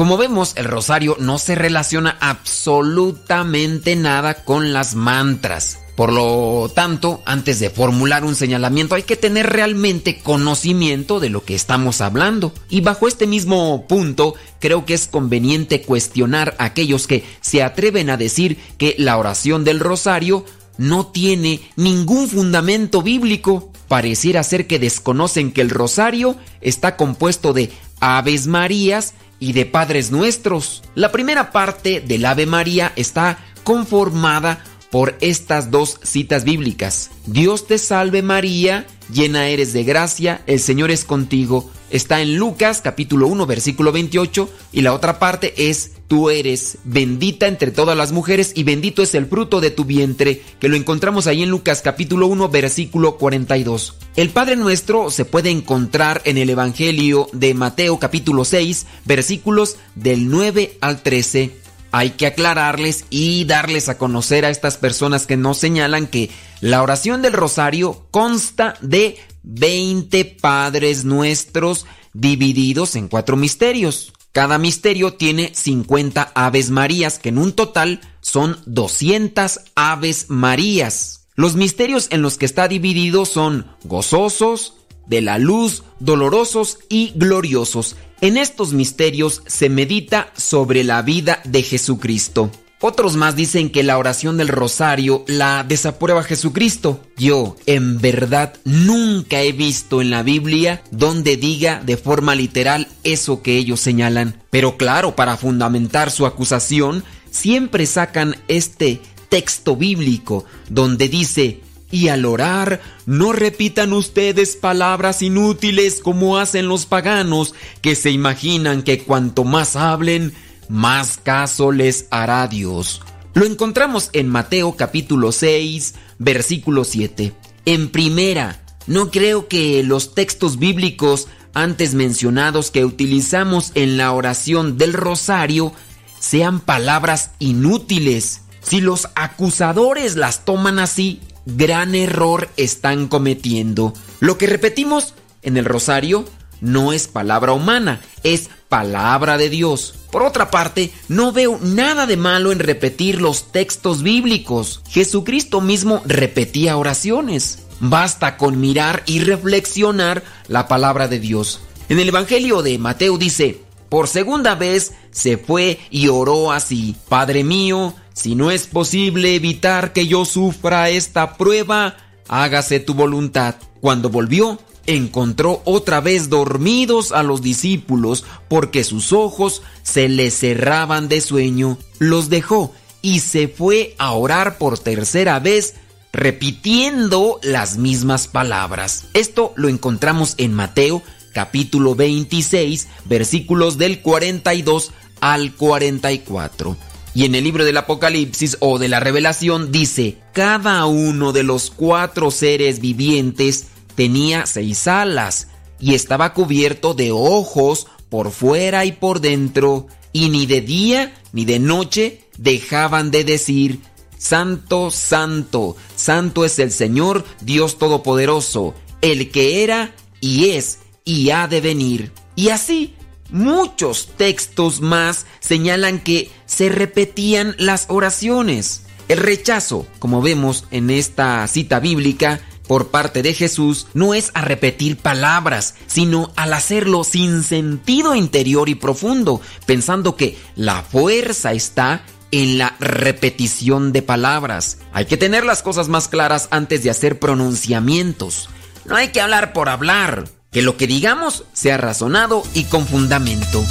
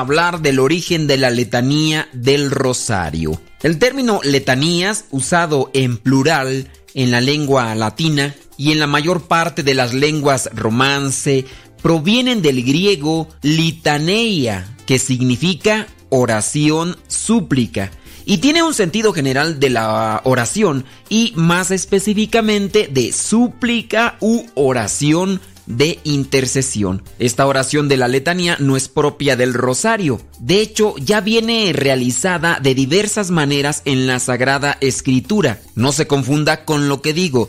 No me refiero solamente a letanía con lo que se encuentra en el Santo Rosario. Letanía es este término que se le aplica a la oración súplica. Por eso es que digo que este tipo de oración ya se hacía de diversas maneras en la Sagrada Escritura. Entre los textos del Antiguo Testamento, los estudiosos recuerdan el estribillo letánico del Salmo 118, del versículo 1 al versículo 4, que dice así, Den gracias al Señor porque Él es bueno, porque su amor es eterno. Que digan los israelitas, el amor del Señor es eterno. Que digan los sacerdotes, el amor del Señor es eterno. Que digan los que honran al Señor, el amor del Señor es eterno. O bien citan el cántico de los tres jóvenes en el horno, aquel pasaje que hallamos en el libro de Daniel capítulo 3 versículos del 52 al 90 que presenta un marcado ritmo letánico, ya sea en la primera parte como en la segunda parte de cada versículo. Recordamos una parte que dice, Sol y luna bendigan al Señor, glorifíquenlo por siempre con cánticos, estrellas del cielo, bendigan al Señor, glorifíquenlo por siempre con cánticos, lluvias y rocíos, bendigan al Señor, glorifíquenlo por siempre con cánticos, vientos todos, bendigan al Señor, glorifíquenlo por siempre con cánticos. Esta parte está tomada de el libro del profeta Daniel, capítulo 3, versículos 62 al 65. Los orígenes de las letanías que conocemos del rosario se remontan a los primeros siglos de la cristiandad. Las letanías eran súplicas dialogadas entre los sacerdotes y fieles y se rezaban sobre todo en las procesiones, aunque al principio eran dirigidas solo a Dios en forma de súplicas. Después se añadieron con el tiempo invocaciones a santos y sobre todo a la Virgen María, en este caso en forma de intercesiones usadas a partir del siglo VII por la Iglesia. Era un rezo separado del rosario en sus inicios, como ya mencionamos. La composición de letanías marianas siguió la línea de las generales y de las de los santos. Las más antiguas letanías a María propiamente dichas se encuentran en un códice de Maguncia del siglo XII, titulado Letanía de Domina Nostra Dei, Genetrice Virgine Maria, ora valde bona, cotidie pro quancumque tribulatione disenda est con alabanzas largas y en cada verso repitiendo el Santa María. En el siglo XV y XVI, las letanías marianas empezaron a multiplicarse. Por el año 1500 fueron creadas una serie de letanías en el santuario de Loreto, Italia. Hacia el año 1575 surgen unas nuevas letanías lauretanas conocidas como modernas, con alabanzas puramente bíblicas que se hicieron tan populares que las primeras versiones fueron pasadas a segundo plano. El Papa Sixto V las aprobó en el año 1587 e incluso les dio indulgencias. Hacia el siglo VII la situación se hizo exagerada. En Loreto se tenía una letanía para cada día de la semana y no era el único caso. En el año 1601, con el decreto Quauniguan Multi del 6 de septiembre, el Papa Clemente VIII prohibió todas las letanías que existían, con excepción de las incluidas en el misal y el breviario y también las del santuario de Loreto. De ahí su nombre de lauretanas. El Papa Paulo V en el año 1503 ordenó que se cantasen en la Basílica Romana de Santa María la Mayor en festividades de la Virgen María. Los dominicos en el año 1615 ordenaron que se recitasen en todos sus conventos después de sus oraciones de los sábados, pero fue el Papa León XIII el primero de septiembre de 1883 quien recomendó concluir durante el mes de octubre, es decir, el mes del rosario, la recitación del rosario con el canto de las letanías lauretanas, aquellas propias del santuario de Loreto. Con ello se pensó que las letanías eran parte del rezo del rosario, cuando en realidad son un acto de culto por sí mismas. Recordemos que estas eran usadas para rendir un homenaje a la Virgen, ya sea en una procesión o como parte de la misa. Con el paso del tiempo se han quitado algunas y agregado otras. La letanía en el rosario comienza con letanías dirigidas a Cristo y a la Santísima Trinidad. Solamente a Dios se le pide misericordia. Después se sigue con las letanías a María. A María se le invoca para que ruegue por nosotros. Estas son algunas de las letanías que se han agregado con el paso del tiempo. León XIII añadió, Reina del Santísimo Rosario y Madre del Buen Consejo. El Papa Pío IX añadió, Reina concebida sin pecado original. El Papa Benedicto XV añadió, Madre de la Paz. El Papa Pío XII añadió, Reina asunta a los cielos. El Papa Pablo VI añadió, Madre de la Iglesia. Y el Papa Juan Pablo II añadió, Reina de la familia. La súplica reiterada de las letanías no tiene nada que ver con el tipo de oración que Jesús otorgó en custodia a sus discípulos. Al orar, no hablen mucho como hacen los paganos creyendo que Dios va a escuchar todo lo que hablaron. Lo dice en Mateo capítulo 6 versículo 7. Al recitar las letanías, el orante no cree que será congraciado en virtud de la eventual magnificencia de las invocaciones ni por un poder mágico. El orante multiplica las invocaciones porque en él sobreabunda la admiración y el amor. Alaba porque ama. Suplica porque se reconoce pecador y necesitado de misericordia.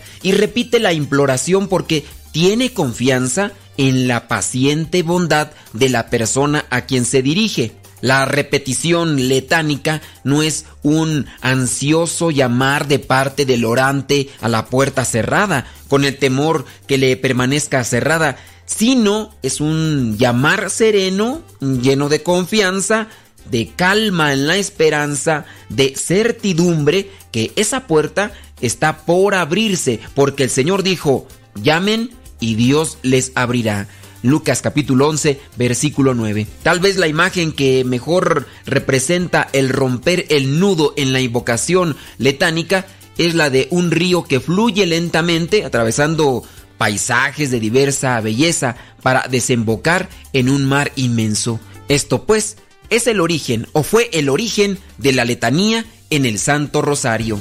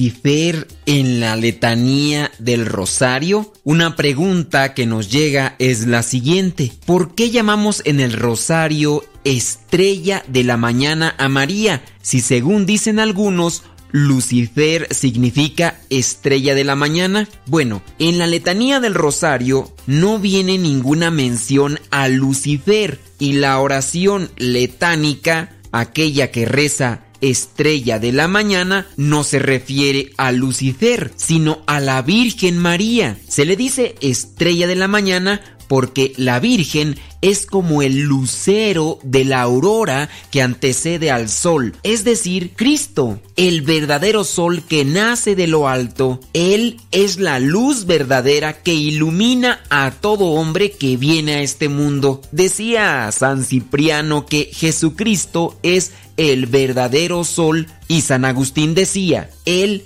es el nuevo sol. Ahora voy a decir algunas explicaciones de las súplicas que se encuentran en la letanía. En cuanto a la explicación de estas letanías, Torre de David aplica a la Virgen el Salmo 66 y hace referencia a la fortaleza o castillo del rey David. La Virgen es para nosotros un lugar de refugio y protección como un castillo fuerte. Torre de Marfil es una imagen poética que aparece en el Cantar de los Cantares. Hace referencia a la belleza femenina de la Virgen. Casa de Oro o Palacio de Oro igualmente hace referencia a la belleza y riqueza de virtudes de la Virgen. Pero voy a tratar de aclarar un poco más lo que es Lucifer en la tradición cristiana. Lucifer es una denominación que no se halla en la Biblia. Si usted se dedica a buscar, nunca va a encontrar la palabra Lucifer. Solo se le menciona en la Biblia como Lucero, hijo de la mañana en Isaías 14:12, donde menciona, como caíste del cielo, lucero del amanecer. Y en Ezequiel capítulo 28,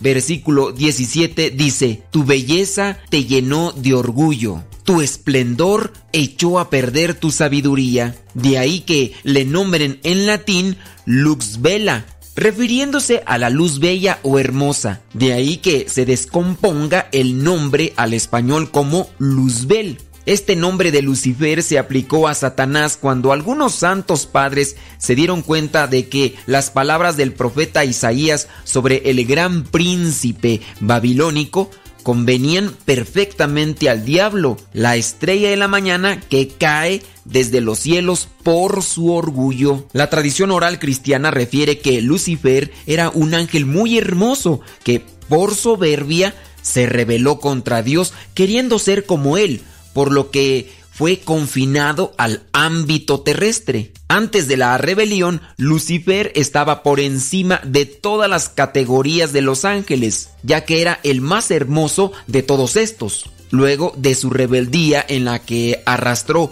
a un tercio de ángeles del cielo, ya no sería portador de la luz, que es uno de los significados de la palabra Lucifer, sino que sería llamado Satanás, es decir, adversario o acusador. Lucifer ya no sería la estrella que anuncia el amanecer o la llegada del sol, sino que ahora sería estrella primera que anuncia la noche, la oscuridad, las tinieblas. Lucifer, del latín lux, que significa luz, y fero, llevar, portador de luz. Es en la mitología romana el equivalente griego de fósforo o eósforo, el portador de la aurora que proviene de la antigua dama oscura luciferina. Pero sí, hay que tener mucho cuidado con esas interpretaciones que se pueden hacer. Sobre todo hay que tener primeramente el sentido que le da la iglesia. María es estrella de la mañana porque viene antes del sol, es decir, de Jesucristo.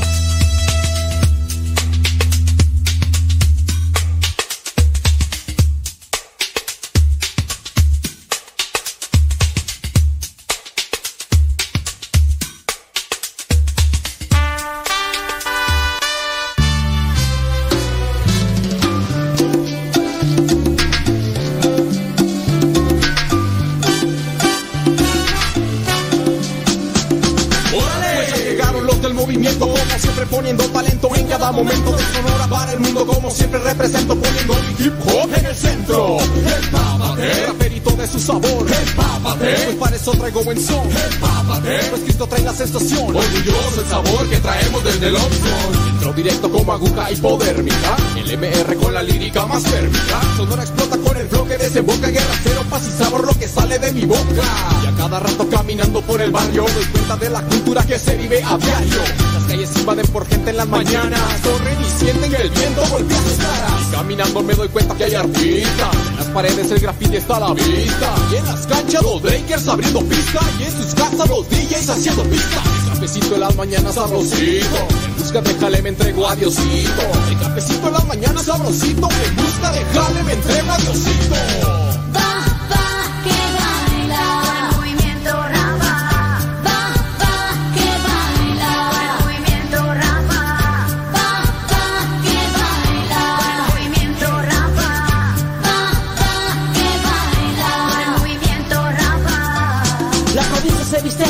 Escucha, ve y calla. El concepto se ensambla cada vez que tuvo la casa. Hacemos trayectoria con nuestra vida diaria. Sonido exacto, tirando palabras yo sigo llegando. Siempre con un toque fuerte y la mirada como siempre al frente. Sonora es el ambiente con el estilo potente. En un conquito me encuentras con los compás como siempre. Damos un poco de sabor, en esto damos lo mejor. Así que sube tu mano, prendete, sigue gozando. La música está sonando, vamos todos a alabarlo. Así que sube tu mano, prendete, sigue gozando. La música está sonando, vamos todos a alabarlo. Así que empápate de mi flow con sabor. Movimiento rapa pone siempre el color. Empápate, raperito de su sabor. Empápate, pues para eso traigo buen son. Empápate, pues Cristo trae la sensación. Orgulloso el sabor que traemos desde el Oxford. Empápate, raperito de su sabor. Empápate, pues para eso traigo buen son. Empápate, pues Cristo trae la sensación. Orgulloso el sabor que traemos desde el Oxford. Música de barrio, es por ti que aquí estamos. MR, continuamos, pídela y nosotros te damos. El estilo preservamos, un buen rap es lo que creamos. Buen camino nos forjamos desde que él lo encontramos. Esto nunca va a parar, no tiene vuelta para atrás. Seguiremos dando todo en la tarima y en la vida. Siempre la mirada fija al objetivo. Agradeciéndole al Señor estar conmigo. Vete preparando, vete empapando de esto. Vete acostumbrando a escuchar más seguido esto. Mira que yo quiero darle gloria a él. Mira que yo quiero hacer esto crecer. Este movimiento se encuentra creciendo. Únete ya, vamos a vencer. Quiero que te papes de este buen sonido. Que viene acompañado de la gracia del divino. Quiero que se unan a mi equipo y griten MR cuando yo les pido un grito. ¿Y dónde está el grito? MR. ¿Y cómo dice el grito? MR. Prosigo con mi ritmo, siempre con rumbo fijo. Agradar a tus oídos y decirte que está vivo. Que está aquí conmigo, claro, también contigo. Ya, esto es. Empápate.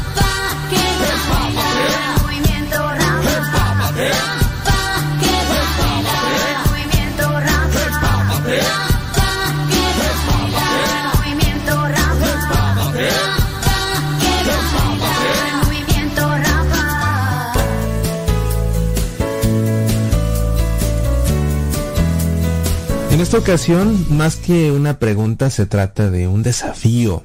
Alguien que, por el tono en el que escribe y por el tipo de sus preguntas, yo supongo que no es católico. Me lo imagino sentado en su casa domingo en la tarde, no tenía nada que hacer y dijo, vamos a pelearnos con algún católico. Y el primer católico que se encontró fue a mí en mi consultorio, yo creo. Y me envía un mensaje que dice lo siguiente, por supuesto, sin saludos, sin despedida, sin por favor, sin gracias, sino el desafío como va. Y dice así, ¿de dónde sacan la doctrina del rosario y de que María está en el cielo ya que la Biblia no enseña eso? Y Juan dice que lo que Jesús hizo no cabría en escritos. No es respuesta tampoco, ya que lo revelado es lo que Dios dejó suficiente para la salvación. Espero respuestas bíblicas. Pues muy bien, querido amigo, y como dicen en mi país, ¿y tu nieve de qué la quieres? ¿De limón, de chocolate? ¿Quieres papas y refresco con tu orden? Ya sabes que estamos aquí para atender de inmediato a tus demandas y a tus exigencias. Digo, ¿no? La verdad es que estos tonos beligerantes no favorecen el diálogo, no hay que ser. Con mucho gusto nosotros estamos aquí para dar respuesta a todas las personas que tengan alguna inquietud acerca de la fe católica, pero no estamos aquí para pelearnos con nadie. No estamos aquí más que para servirlos a ustedes, pero no somos sus sirvientes. Y con mucho gusto puedo dar respuesta a estas inquietudes, pero sabes más que nada, lo que me llama la atención de este mensaje es que deja claramente ver la gran confusión que hace que muchos protestantes no comprendan la fe católica, critiquen la fe católica y sobre todo piensen que esté equivocada. Hasta ahora nunca he recibido un cuestionamiento de algún protestante que no esté fundamentado en un error de apreciación de su parte, en un mal entendimiento de lo que los católicos creemos y hacemos. Y si te fijas en esta ocasión sucede igual. La primera parte dice, ¿de dónde sacan la doctrina del rosario? Y bueno, en primer lugar no es una doctrina. El rosario es una forma de oración y es totalmente diferente una doctrina que una forma de oración. Y como ves, esta persona ya de entrada está molesta. Digo, porque es evidente que está molesta. Está molesta por nuestra doctrina del rosario, cuando no es una doctrina, insisto, es una forma de oración.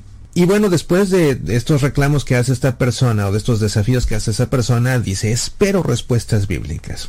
Bueno, este rosario, que no es una doctrina, sino que es una forma de orar, como todos sabemos, es una forma de orar que empleamos en la Iglesia Católica para meditar sobre todo en los diferentes episodios fundamentales de la vida de Jesús, en los misterios de la vida de Jesús, desde su nacimiento hasta su subida al cielo. Una meditación que hacemos acerca de todos estos misterios, al tiempo que pedimos a la Virgen su intercesión a través del rezo de los Aves Marías. Y la oración del Ave María está fundamentada justamente en pasajes bíblicos que encontramos en el Evangelio según San Lucas, el saludo que le hace el ángel Gabriel cuando le anuncia a María que va a ser la madre del Hijo de Dios, el saludo que le hace su pariente Isabel cuando María va a visitarla, cuando Isabel está encinta esperando el nacimiento de Juan el Bautista.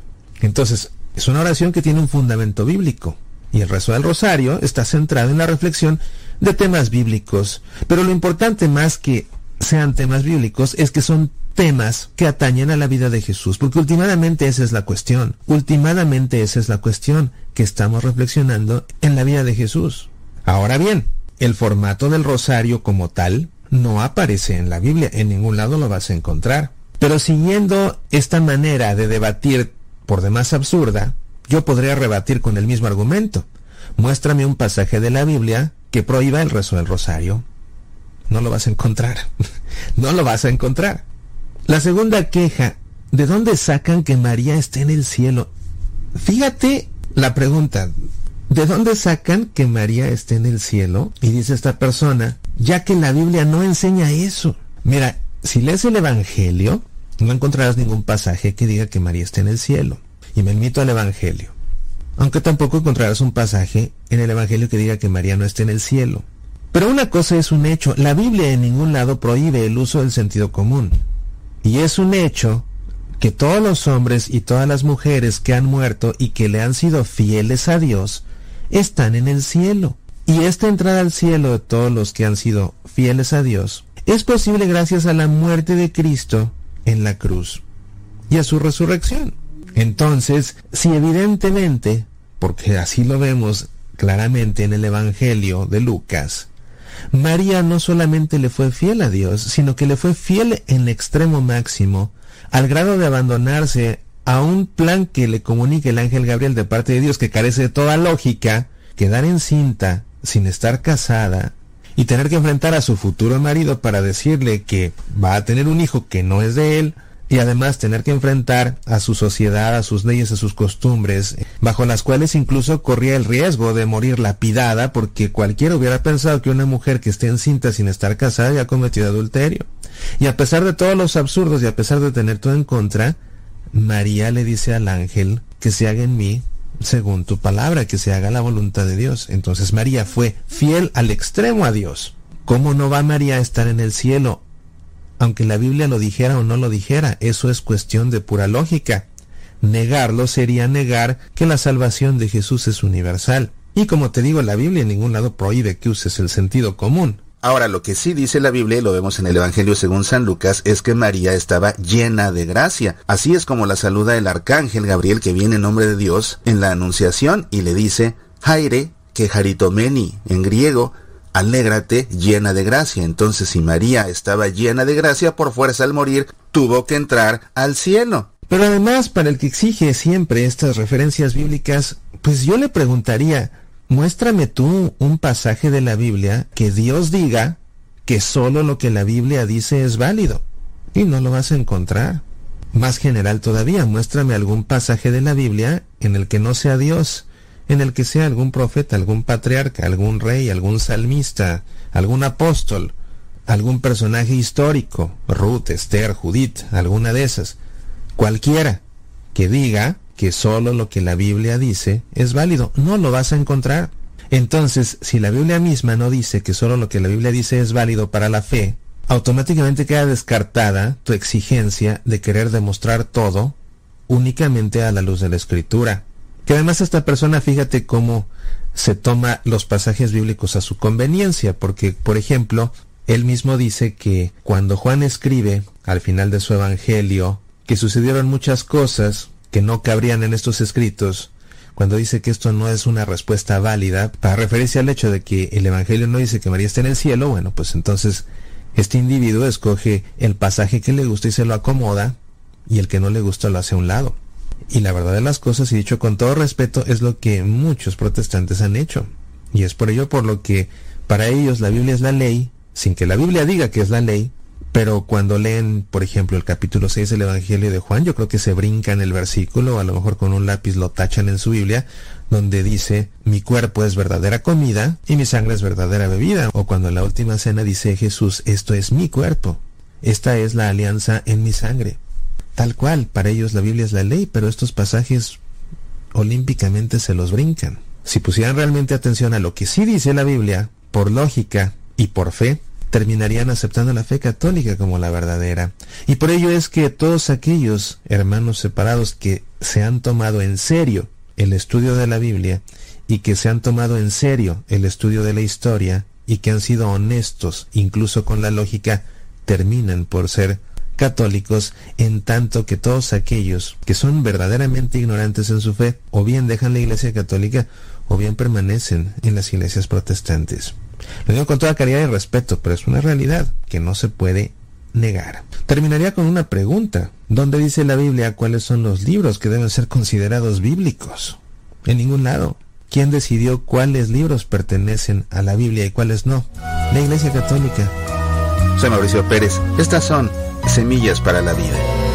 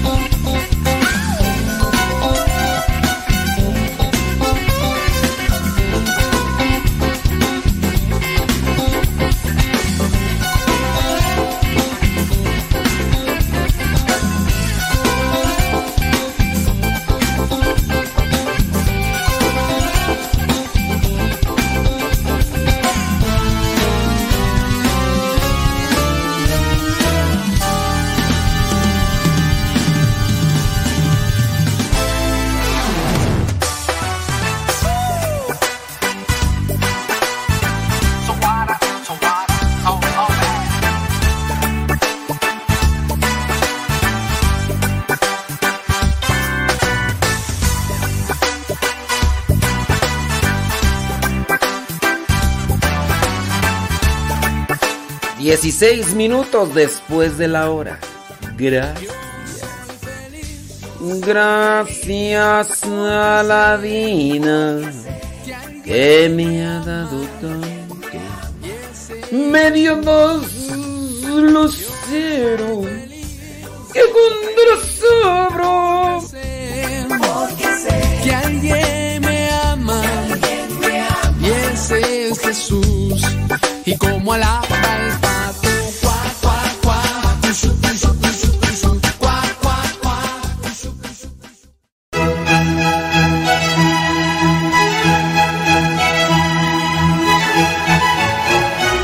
Es exactamente, es una construcción intersubjetiva que la que le adjudicas un valor intrínseco y la persigues. O sea, el hecho de que la gente se forma a tocar una piel, lo mismo que la gente se forma a tomarse una foto con un espejo.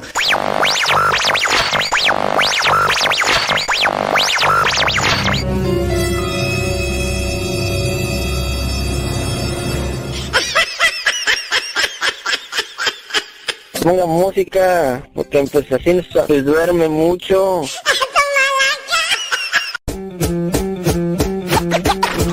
Llevo, lle- llevo semanas encerrado porque no debo salir. Eh, güey, a mí se me hace que ustedes no han escuchado a ese muchacho. No les voy a decir quién es, ¿verdad? Pero ese muchacho es muy anticlerical. Se pone a hablar. Y eso que acaba de decir de la construcción subjetiva y no sé qué, no sé qué.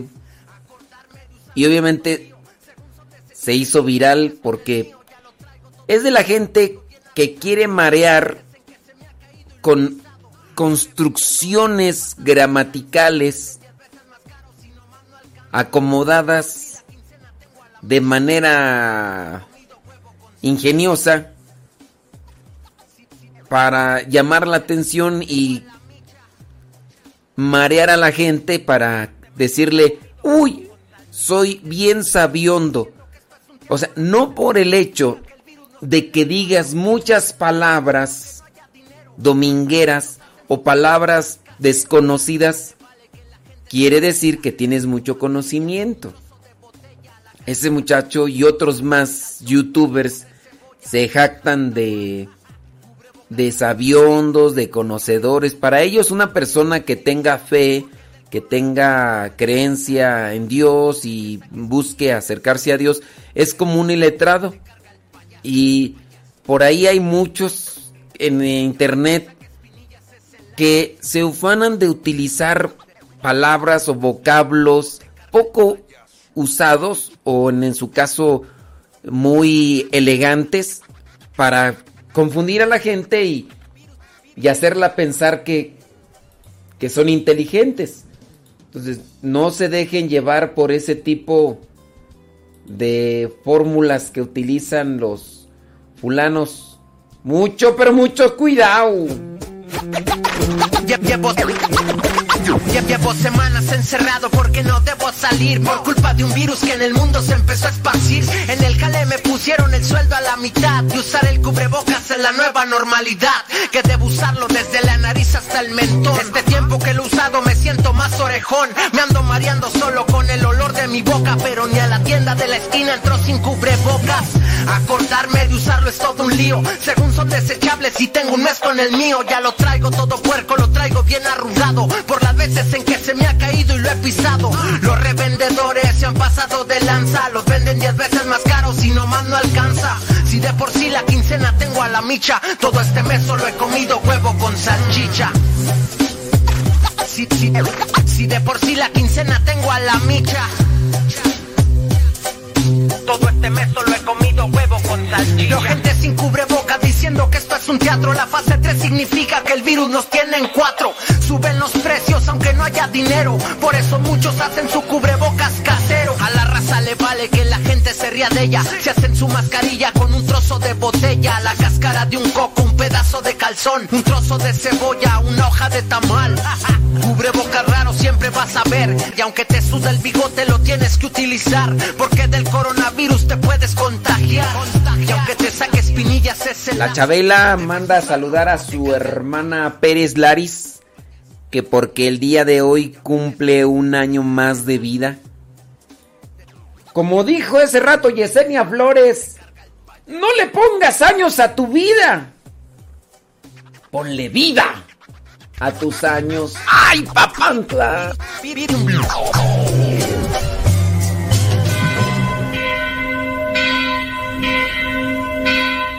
La parroquia virtual.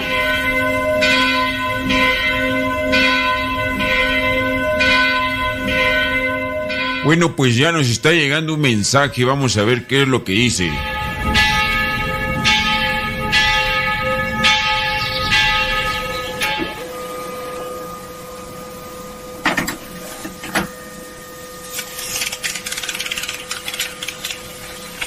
Hola padre, le envío un afectuoso saludo y le pido si me aclara una duda.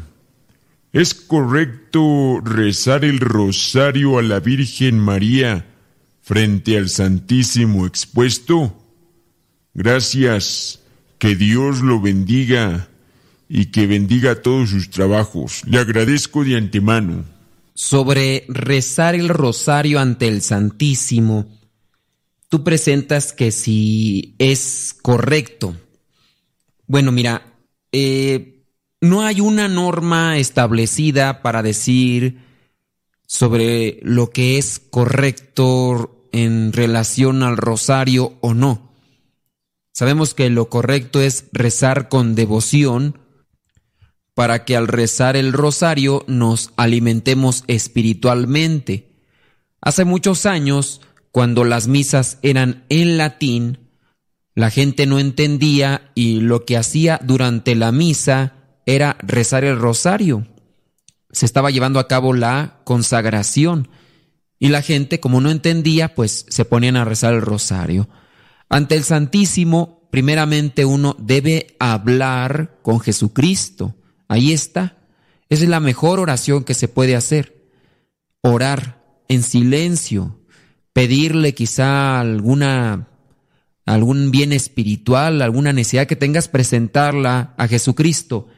Y cuando ya se te acaben las palabras, en este caso puedes unirte con la oración de María y pedir por todos los necesitados y rezar. No podemos decir que es incorrecto. La oración, el rezo van de la mano y en este caso ante el Santísimo trata de hacer primero un diálogo personal con Dios y cuando creas que ya no tienes nada de qué hablar, puedes rezar el rosario o puedes detenerte en contemplación. Como decía el cardenal Francisco Newman Antoine, yo lo miro, él me mira y esa es la manera como dialogamos. Espero que te ayude esta respuesta. la parroquia virtual.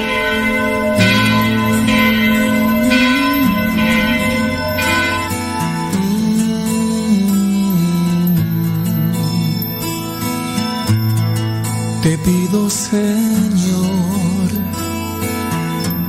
envíame tu espíritu. Soplame, Señor tu espíritu divino. Todos mis temores se irán, huirán, mi entendimiento se abrirá, veré la luz y la verdad. Aunque mis problemas seguirán, persistirán, tendré la fuerza que tu espíritu da.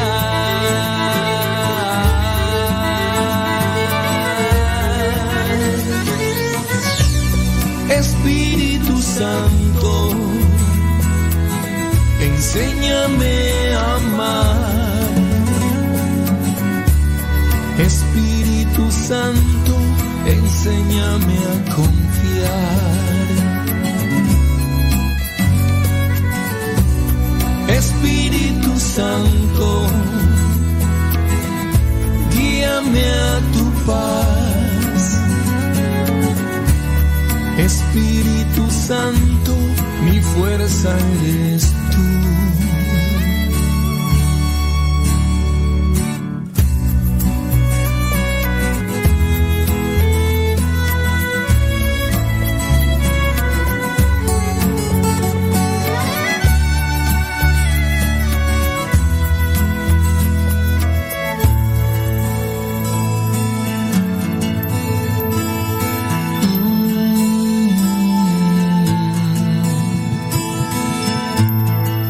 Te suplico, Dios,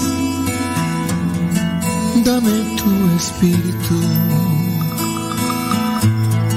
Lléname, mi Dios, la vida con tu espíritu. Toda frustración se acabará, no volverá. Mi esperanza crecerá en tu amor, en tu bondad. Aunque el enemigo insistirá, me tentará, tendré la fuerza que tu espíritu da.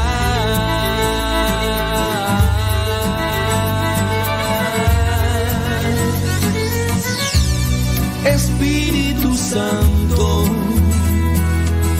enséñame a amar. Espíritu Santo, enséñame a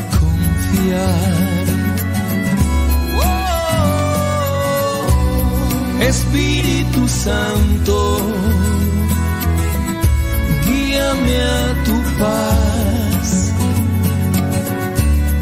Espíritu Santo, mi fuerza eres tú.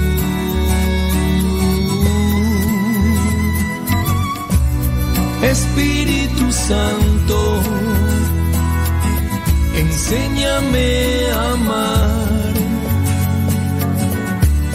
Espíritu Santo, mi fuerza eres tú. Mi fuerza eres tú.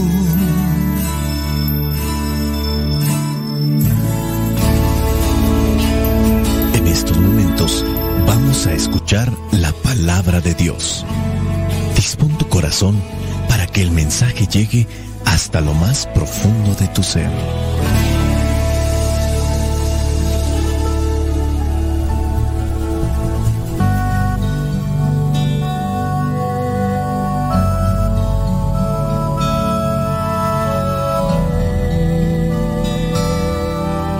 Lectura del Santo Evangelio según San Lucas, capítulo 11, versículos del 5 al 13. También les dijo Jesús, supongamos que uno de ustedes tiene un amigo y que a medianoche va a su casa y le dice, amigo, préstame tres panes, porque un amigo mío acaba de llegar de viaje a mi casa y no tengo nada que darle. Sin duda el otro no le contestará desde adentro, no me molestes. La puerta está cerrada y mis hijos y yo estamos acostados. No puedo levantarme a darte nada. Les digo que, aunque no se levante a darle algo por ser su amigo, lo hará por su impertinencia y le dará todo lo que necesita. Así que yo les digo, pidan y Dios les dará. Busquen y encontrarán. Llamen a la puerta y se les abrirá. Porque el que pide, recibe. Y el que busca, encuentra. Y al que llama a la puerta, se le abre. ¿Acaso alguno de ustedes que sea padre sería capaz de darle a su hijo una culebra cuando le pide pescado?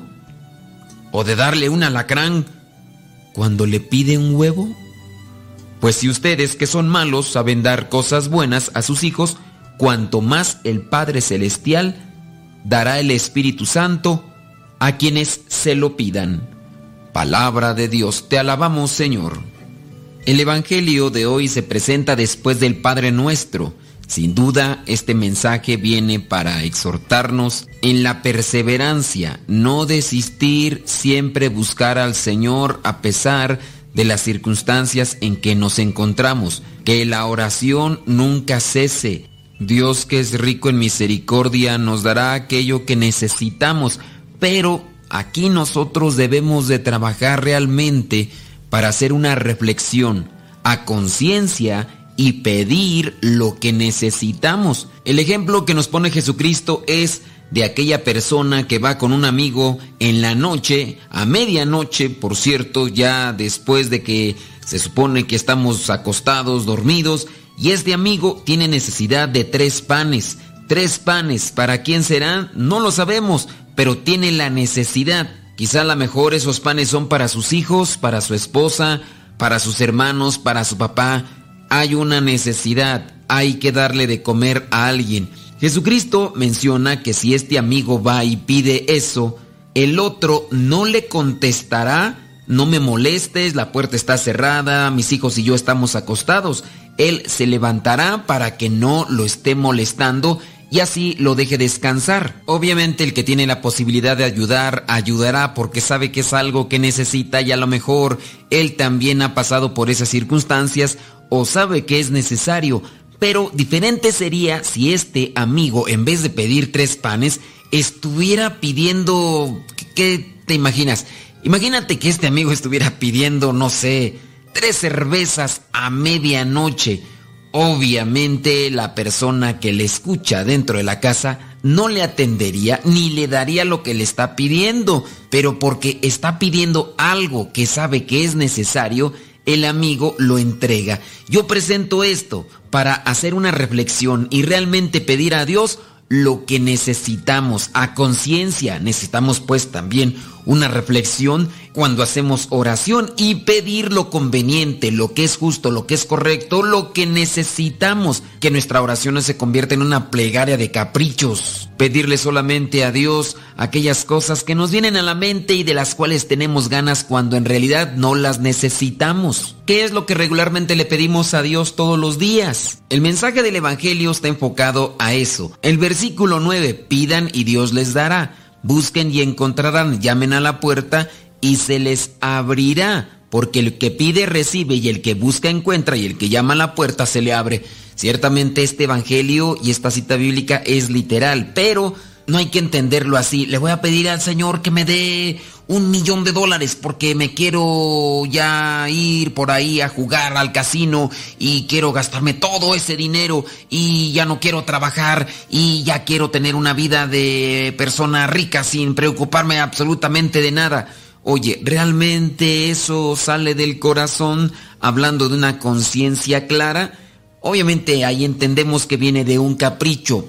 No dudo ni tantito que algunas personas teniendo presente lo que es estos versículos de Lucas 11.9 o Mateo 7.7 que van en la misma línea, pidan y se les dará, busquen y encontrarán, toquen a la puerta y se les abrirá. No dudo que tomando este versículo al pie de la letra, algunas personas incluso pudieran pedir cosas inmorales, cosas que incluso fueran anticristianas, por ejemplo, que le vaya mal a alguien que tú conoces porque te hizo algún mal, que le vaya mal en su vida, en su trabajo, que le vaya mal en todos los sentidos. No lo dudo. si lo toman al pie de la letra van a decir, bueno, pues aquí dice que hay que pedirle a Dios y que Dios nos lo va a dar. Aquí encontramos también lo que sería una contradicción. Cierto que en ocasiones vemos a personas que quieren realmente obligar a Dios a que cumpla ciertos caprichos. Hablando el caso de algunos predicadores que se dicen tienen un don y quieren que la persona sea exigente con Dios. Porque como la palabra dice que todo lo que pidamos en su nombre nos lo va a dar, pues bueno, yo quiero que haga esto y lo va a hacer. Y no es así. Las cosas a Dios no las vamos a pedir en la obligación o en la manipulación. Mi Jesucristo hacía eso. Jesucristo en el momento de mayor agonía y de sufrimiento espiritual, donde el mismo Evangelio dice que sudaba como gotas de sangre, Jesucristo presentó una plegaria no conforme a lo que él deseaba, sino la presentó conforme a la voluntad de Dios. Si es posible, aparta de mí este cáliz, pero que no se haga mi voluntad sino la tuya.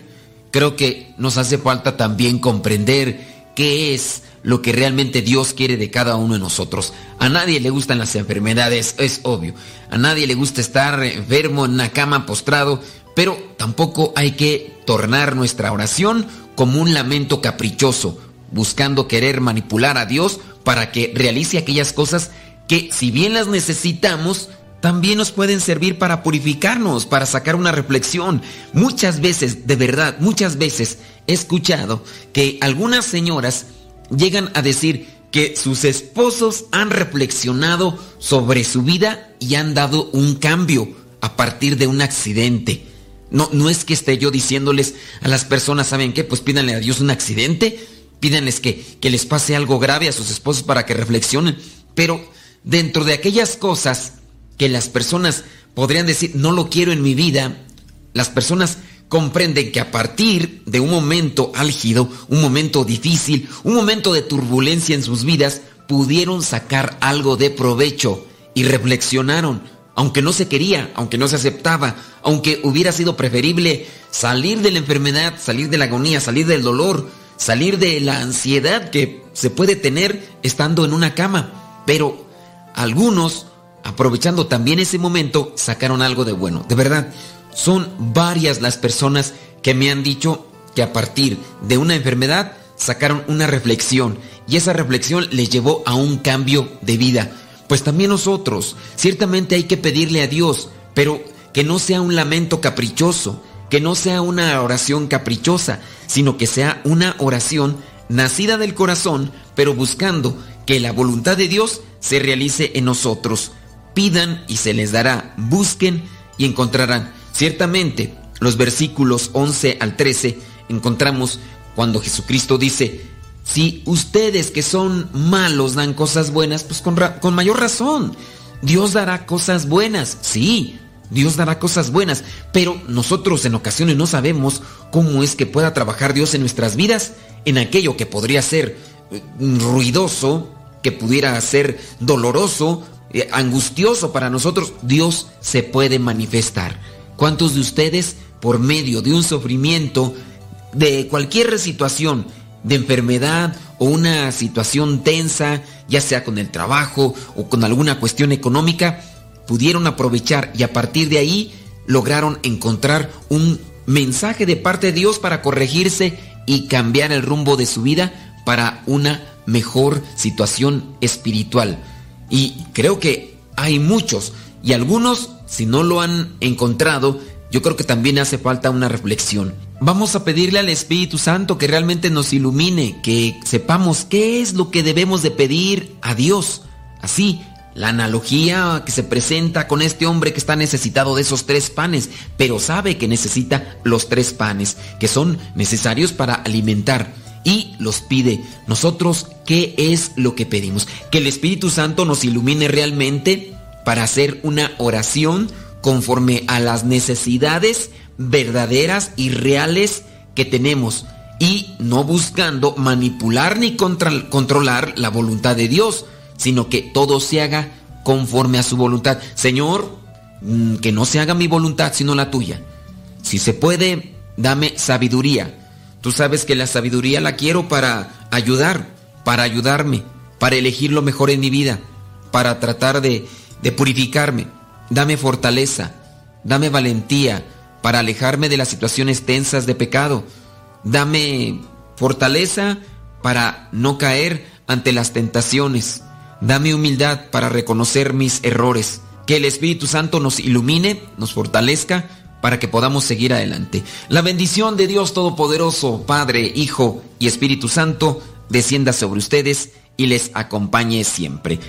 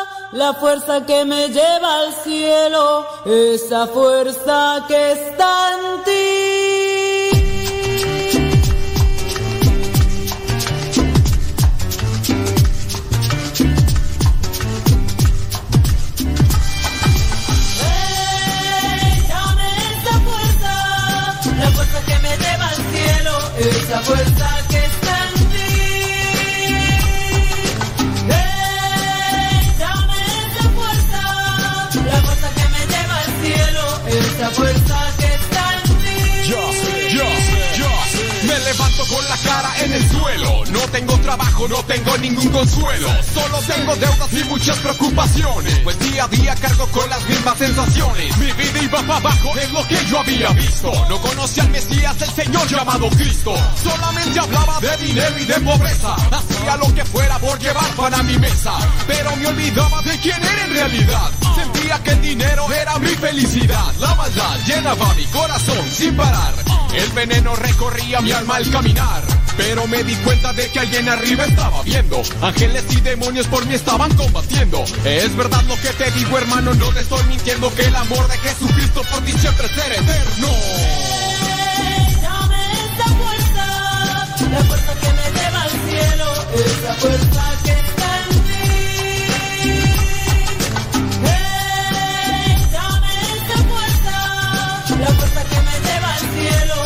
esa Lléname de energía, lléname de tu entusiasmo. Llévame de tu mano la cual a veces he soltado. Nunca la he olvidado, por eso vengo a tus brazos. Y como todo hijo, mucho me he equivocado. Rescátame del mundo, lléname de tu amistad. La que nos dice cómo obtener buena vida. Esa que todos buscan y que contigo se encuentra. Esa a la cual yo le llamo vida completa. Es que tú con nosotros, dime quién contra nosotros. Andando a tu lado, el de abajo se queda flojo. Tú eres el apoyo en el cual mi vida enfoco. El dueño de este mundo eres alguien maravilloso. Acaparas mi atención cuando no veo solución. En ti yo pongo todo cuando tomo el micrófono. Rompamos las cadenas, obtengamos libertad. Andemos por el mundo proclamando la verdad. Hey. Dame esa fuerza, la fuerza que me lleva al cielo, esa fuerza que está en. Hey, la fuerza que me lleva al cielo, esa fuerza que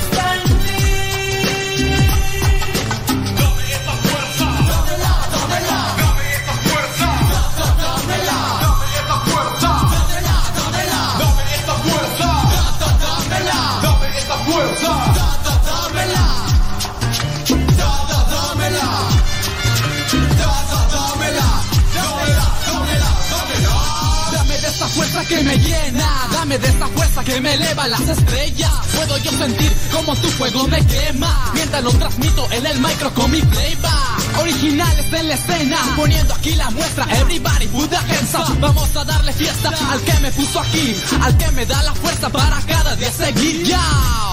Él es quien me da la fuerza de seguir en la tarima, de escribir con gozo rimas. Él es el que me reanima cuando no encuentro salida. Pues claro, es el mejor y me llena con su amor. Lo bueno que yo tengo se lo debo al Big Boss. Esto es dedicado a mi padre con todo el corazón. Sé que a veces me desvío del camino y me meto en varios líos, pero siempre está ahí para recibirme a mí. Soy un simple aprendiz que a veces no entiende, que a veces no comprende, porque me siento en la soledad. Si abro bien los ojos, a mi lado tú estás.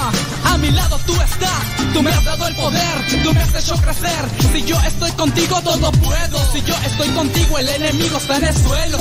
Si en el camino yo tropiezo, me das de tu fuerza para salir de su ileso. Sé que en ti puedo confiar, que en las buenas y en las malas, tú ahí estarás. Nunca me fallarás. Esto es especial, gracias a ti, papá. Sí. Jaja, movimiento Rafa con la fuerza que está en ti. Original Records. Pateemos la mentira que a muchos hipnotiza. Dame esa fuerza, la fuerza que me lleva al cielo, esa fuerza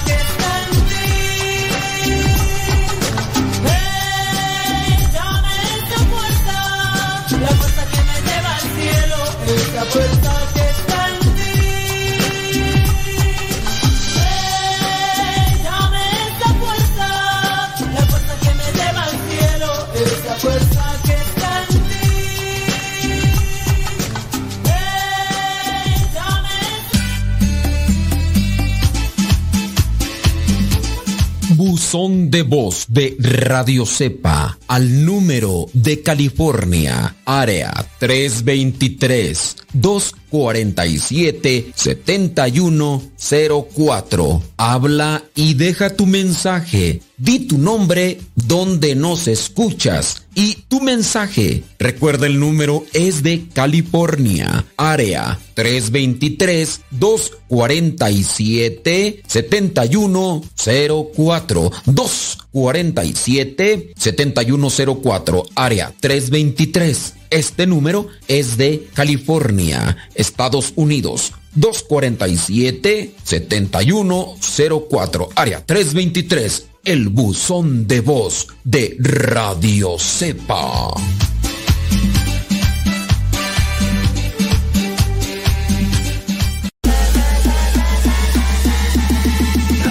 corazones.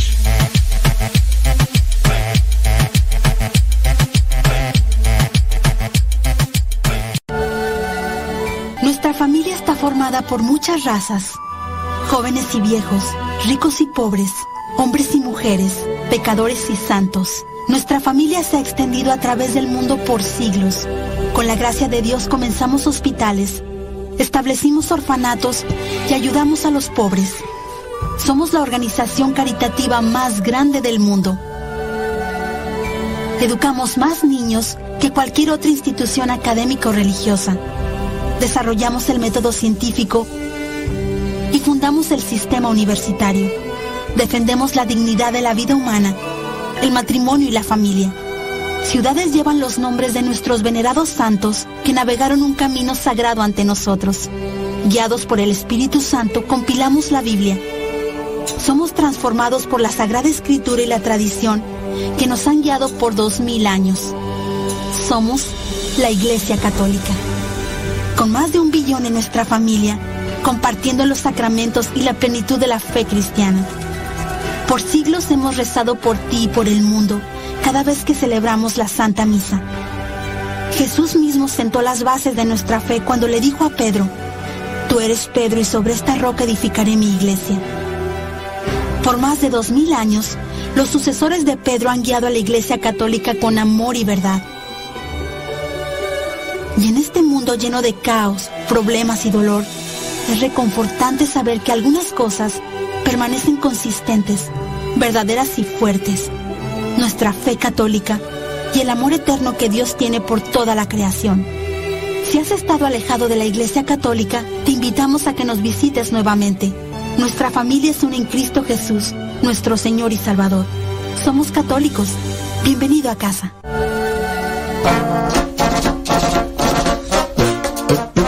Ándele,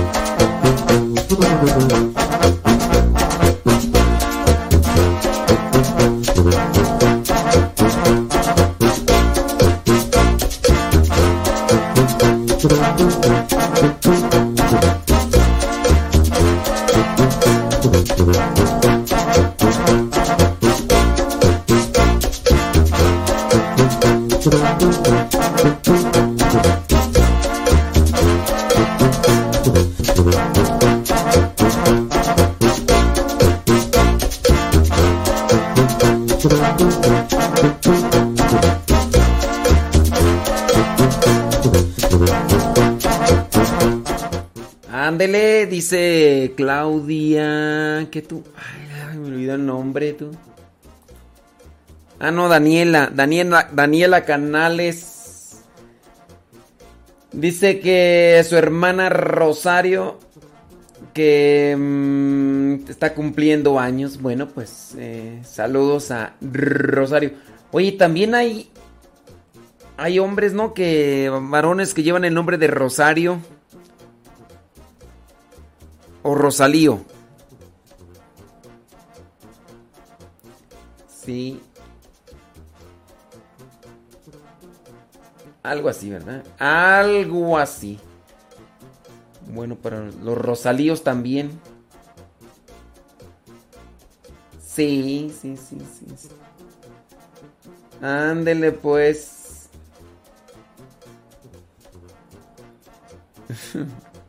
Échale galleta. Échele galleta. Ah, los mensajes de, de Telegram. Déjame ver, déjame ver, déjame ver, a ver quién es. No, lo- los de Marta Juan Torres ya no los vamos a pasar, los vamos a pasar en el en la hora de Marta, en la hora de Marta Juan Torres, porque si es que son largos como la víbora de la mar y lentos como el de cierto presidente que no quiero decir de dónde porque luego se enojan y sí, hombre. Muy buenos días, Padre Modesto, desde Houston, Texas, saludando a Rafael Solís, presente y escuchándolo en Radio Cepa y gracias por la música que nos comparte, gracias por el Evangelio y toda este la todo lo que nos comparte en Radio Cepa. Saludos, Padre. Ándele. Rafa Solís, ahí déjame ver quién más.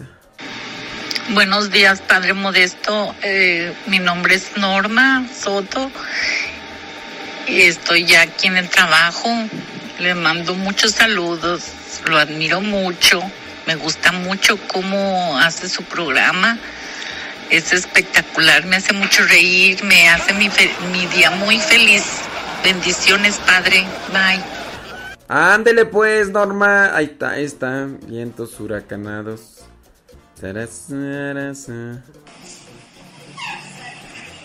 Ahora.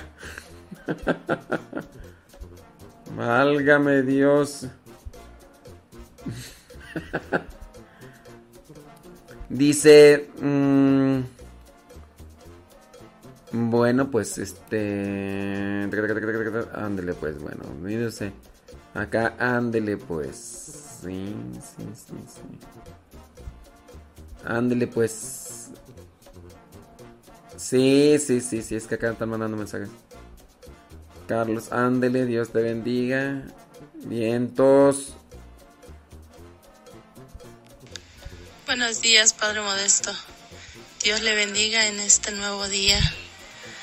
Saludos a todos desde Acuitlapilco, Chimalhuacán, Estado de México. Saludos también a Nercy Navarro hasta Panamá. Ay, Dios mío santo. Tó- Tómense un- un- una taza de café, algo así para que se pongan las pilas. Ando con sueño y... Ay. Buenos días, padre. Soy Lorena Sánchez. Lo escucho en Nashville, Tennessee. Ah, aquí, reportando, dando mi reporte, Joaquín. Ah, Todo ah, ese, ya, ese mensaje ya lo habíamos pasado, ni modo. Sí, es el mensaje lo pasamos ayer. Sí, sí, sí, sí. Mira, mira Marta Juan Torres, mira. Ahí, viene Marta Juan Torres, mira. Pues buenos días, antes que todo, bendito sea Dios por este nuevo día que nos da Dios nuestro Señor. Pues aquí, Padre, escuchando la mejor estación eh, de radio católica, aquí en Madruga. Sí, Ande. padre, pues yo iba yo a- definitivamente ayer a grabar mi, mi, mi, pues mi estación, mi programa, más que nada mi programa. Fui a la estación, pero pues nadie me atendió. Yo iba con toda la intención de grabar, ¿eh? De grabar ya mi, mi, ¿cómo se llama? Mi programa, ¿Cómo se ¿eh? Y usted, padre, no me atendió. Ahora, ahora resulta que... Buenos días, padre, buenos días a todos, familia misionera. Ya- está con fondo musical, escuchando ¿eh? y ¡Ande! aprendiendo sobre nuestra religión. Y sí, aquí escuchándolo desde San Vicente Chico, Loapán, con los quehaceres de casa. Así, así como que Marta Juan Torres anda así. Ay, Marta Juan Torres, Dios mío santo. A ver, vamos a ver. padre, ¿cómo está? Uy, ya se le acabó el internet a quién sabe quién. Mira, uy, fue tan extenso el, el saludo que válgame Dios. Muy buenos días, Padre Modesto. Saludos desde Rockford, Illinois. Mi nombre es José Manríquez. Le agradezco todo el tiempo que dedica para evangelizar. Y ya sabe, mande saludos para mi domadora Gema Ávila y para todo el grupo de Maús Hombres. Saludos desde Rockford. Ahora, Bali. Ay, Dios santo. Dicen que ya, va a ser la hora de Marta Juan Torres. Ande pues. Saludos Carmen Castillo desde Doylestown, Pensilvania. Ándele pues. Saludos. Buenos días, Padre. Soy Lorena Sánchez, escuchándole aquí en Nashville, Tennessee, echándole rayas al tigre ah, en el trabajo y con mi audífono un poco escondido, no debo traer audífono, pero bueno, como todo ser humano rompiendo el reglamento. Saludos a todos, bendiciones, Padre, saludos a mis comayes. Bye. Ya mañana nos va a mandar un, me- un mensaje este Lorena Sánchez desde su casa porque la encontraron haciendo mensajes y... y yo no. Dice, es lo único que alcanzo a grabar, dice por acá, por eso no nos manda mensajes, ni modo, pues ¿qué quieres? Hola padre, buenos días. Habla Iker González Mena desde Whisky Lucan, aquí en el trabajo, saludándolo. Un fuerte abrazo, Dios lo bendiga. Muchas gracias. Saludo parientes. Parientes. Oye, ahora ya somos parientes. Ande, de pues, hombre. Ahí están, son los mensajes que llegaron a, al Telegram, arroba cabina radio sepa. Y espere el día de mañana la otra hora del programa de Marta Juan. Aquí le cortamos a la transmisión de Facebook y de YouTube con, con el programa Al que madruga. Ahí viene lo que Dios ha unido con Patti y Paco. Mi verdad,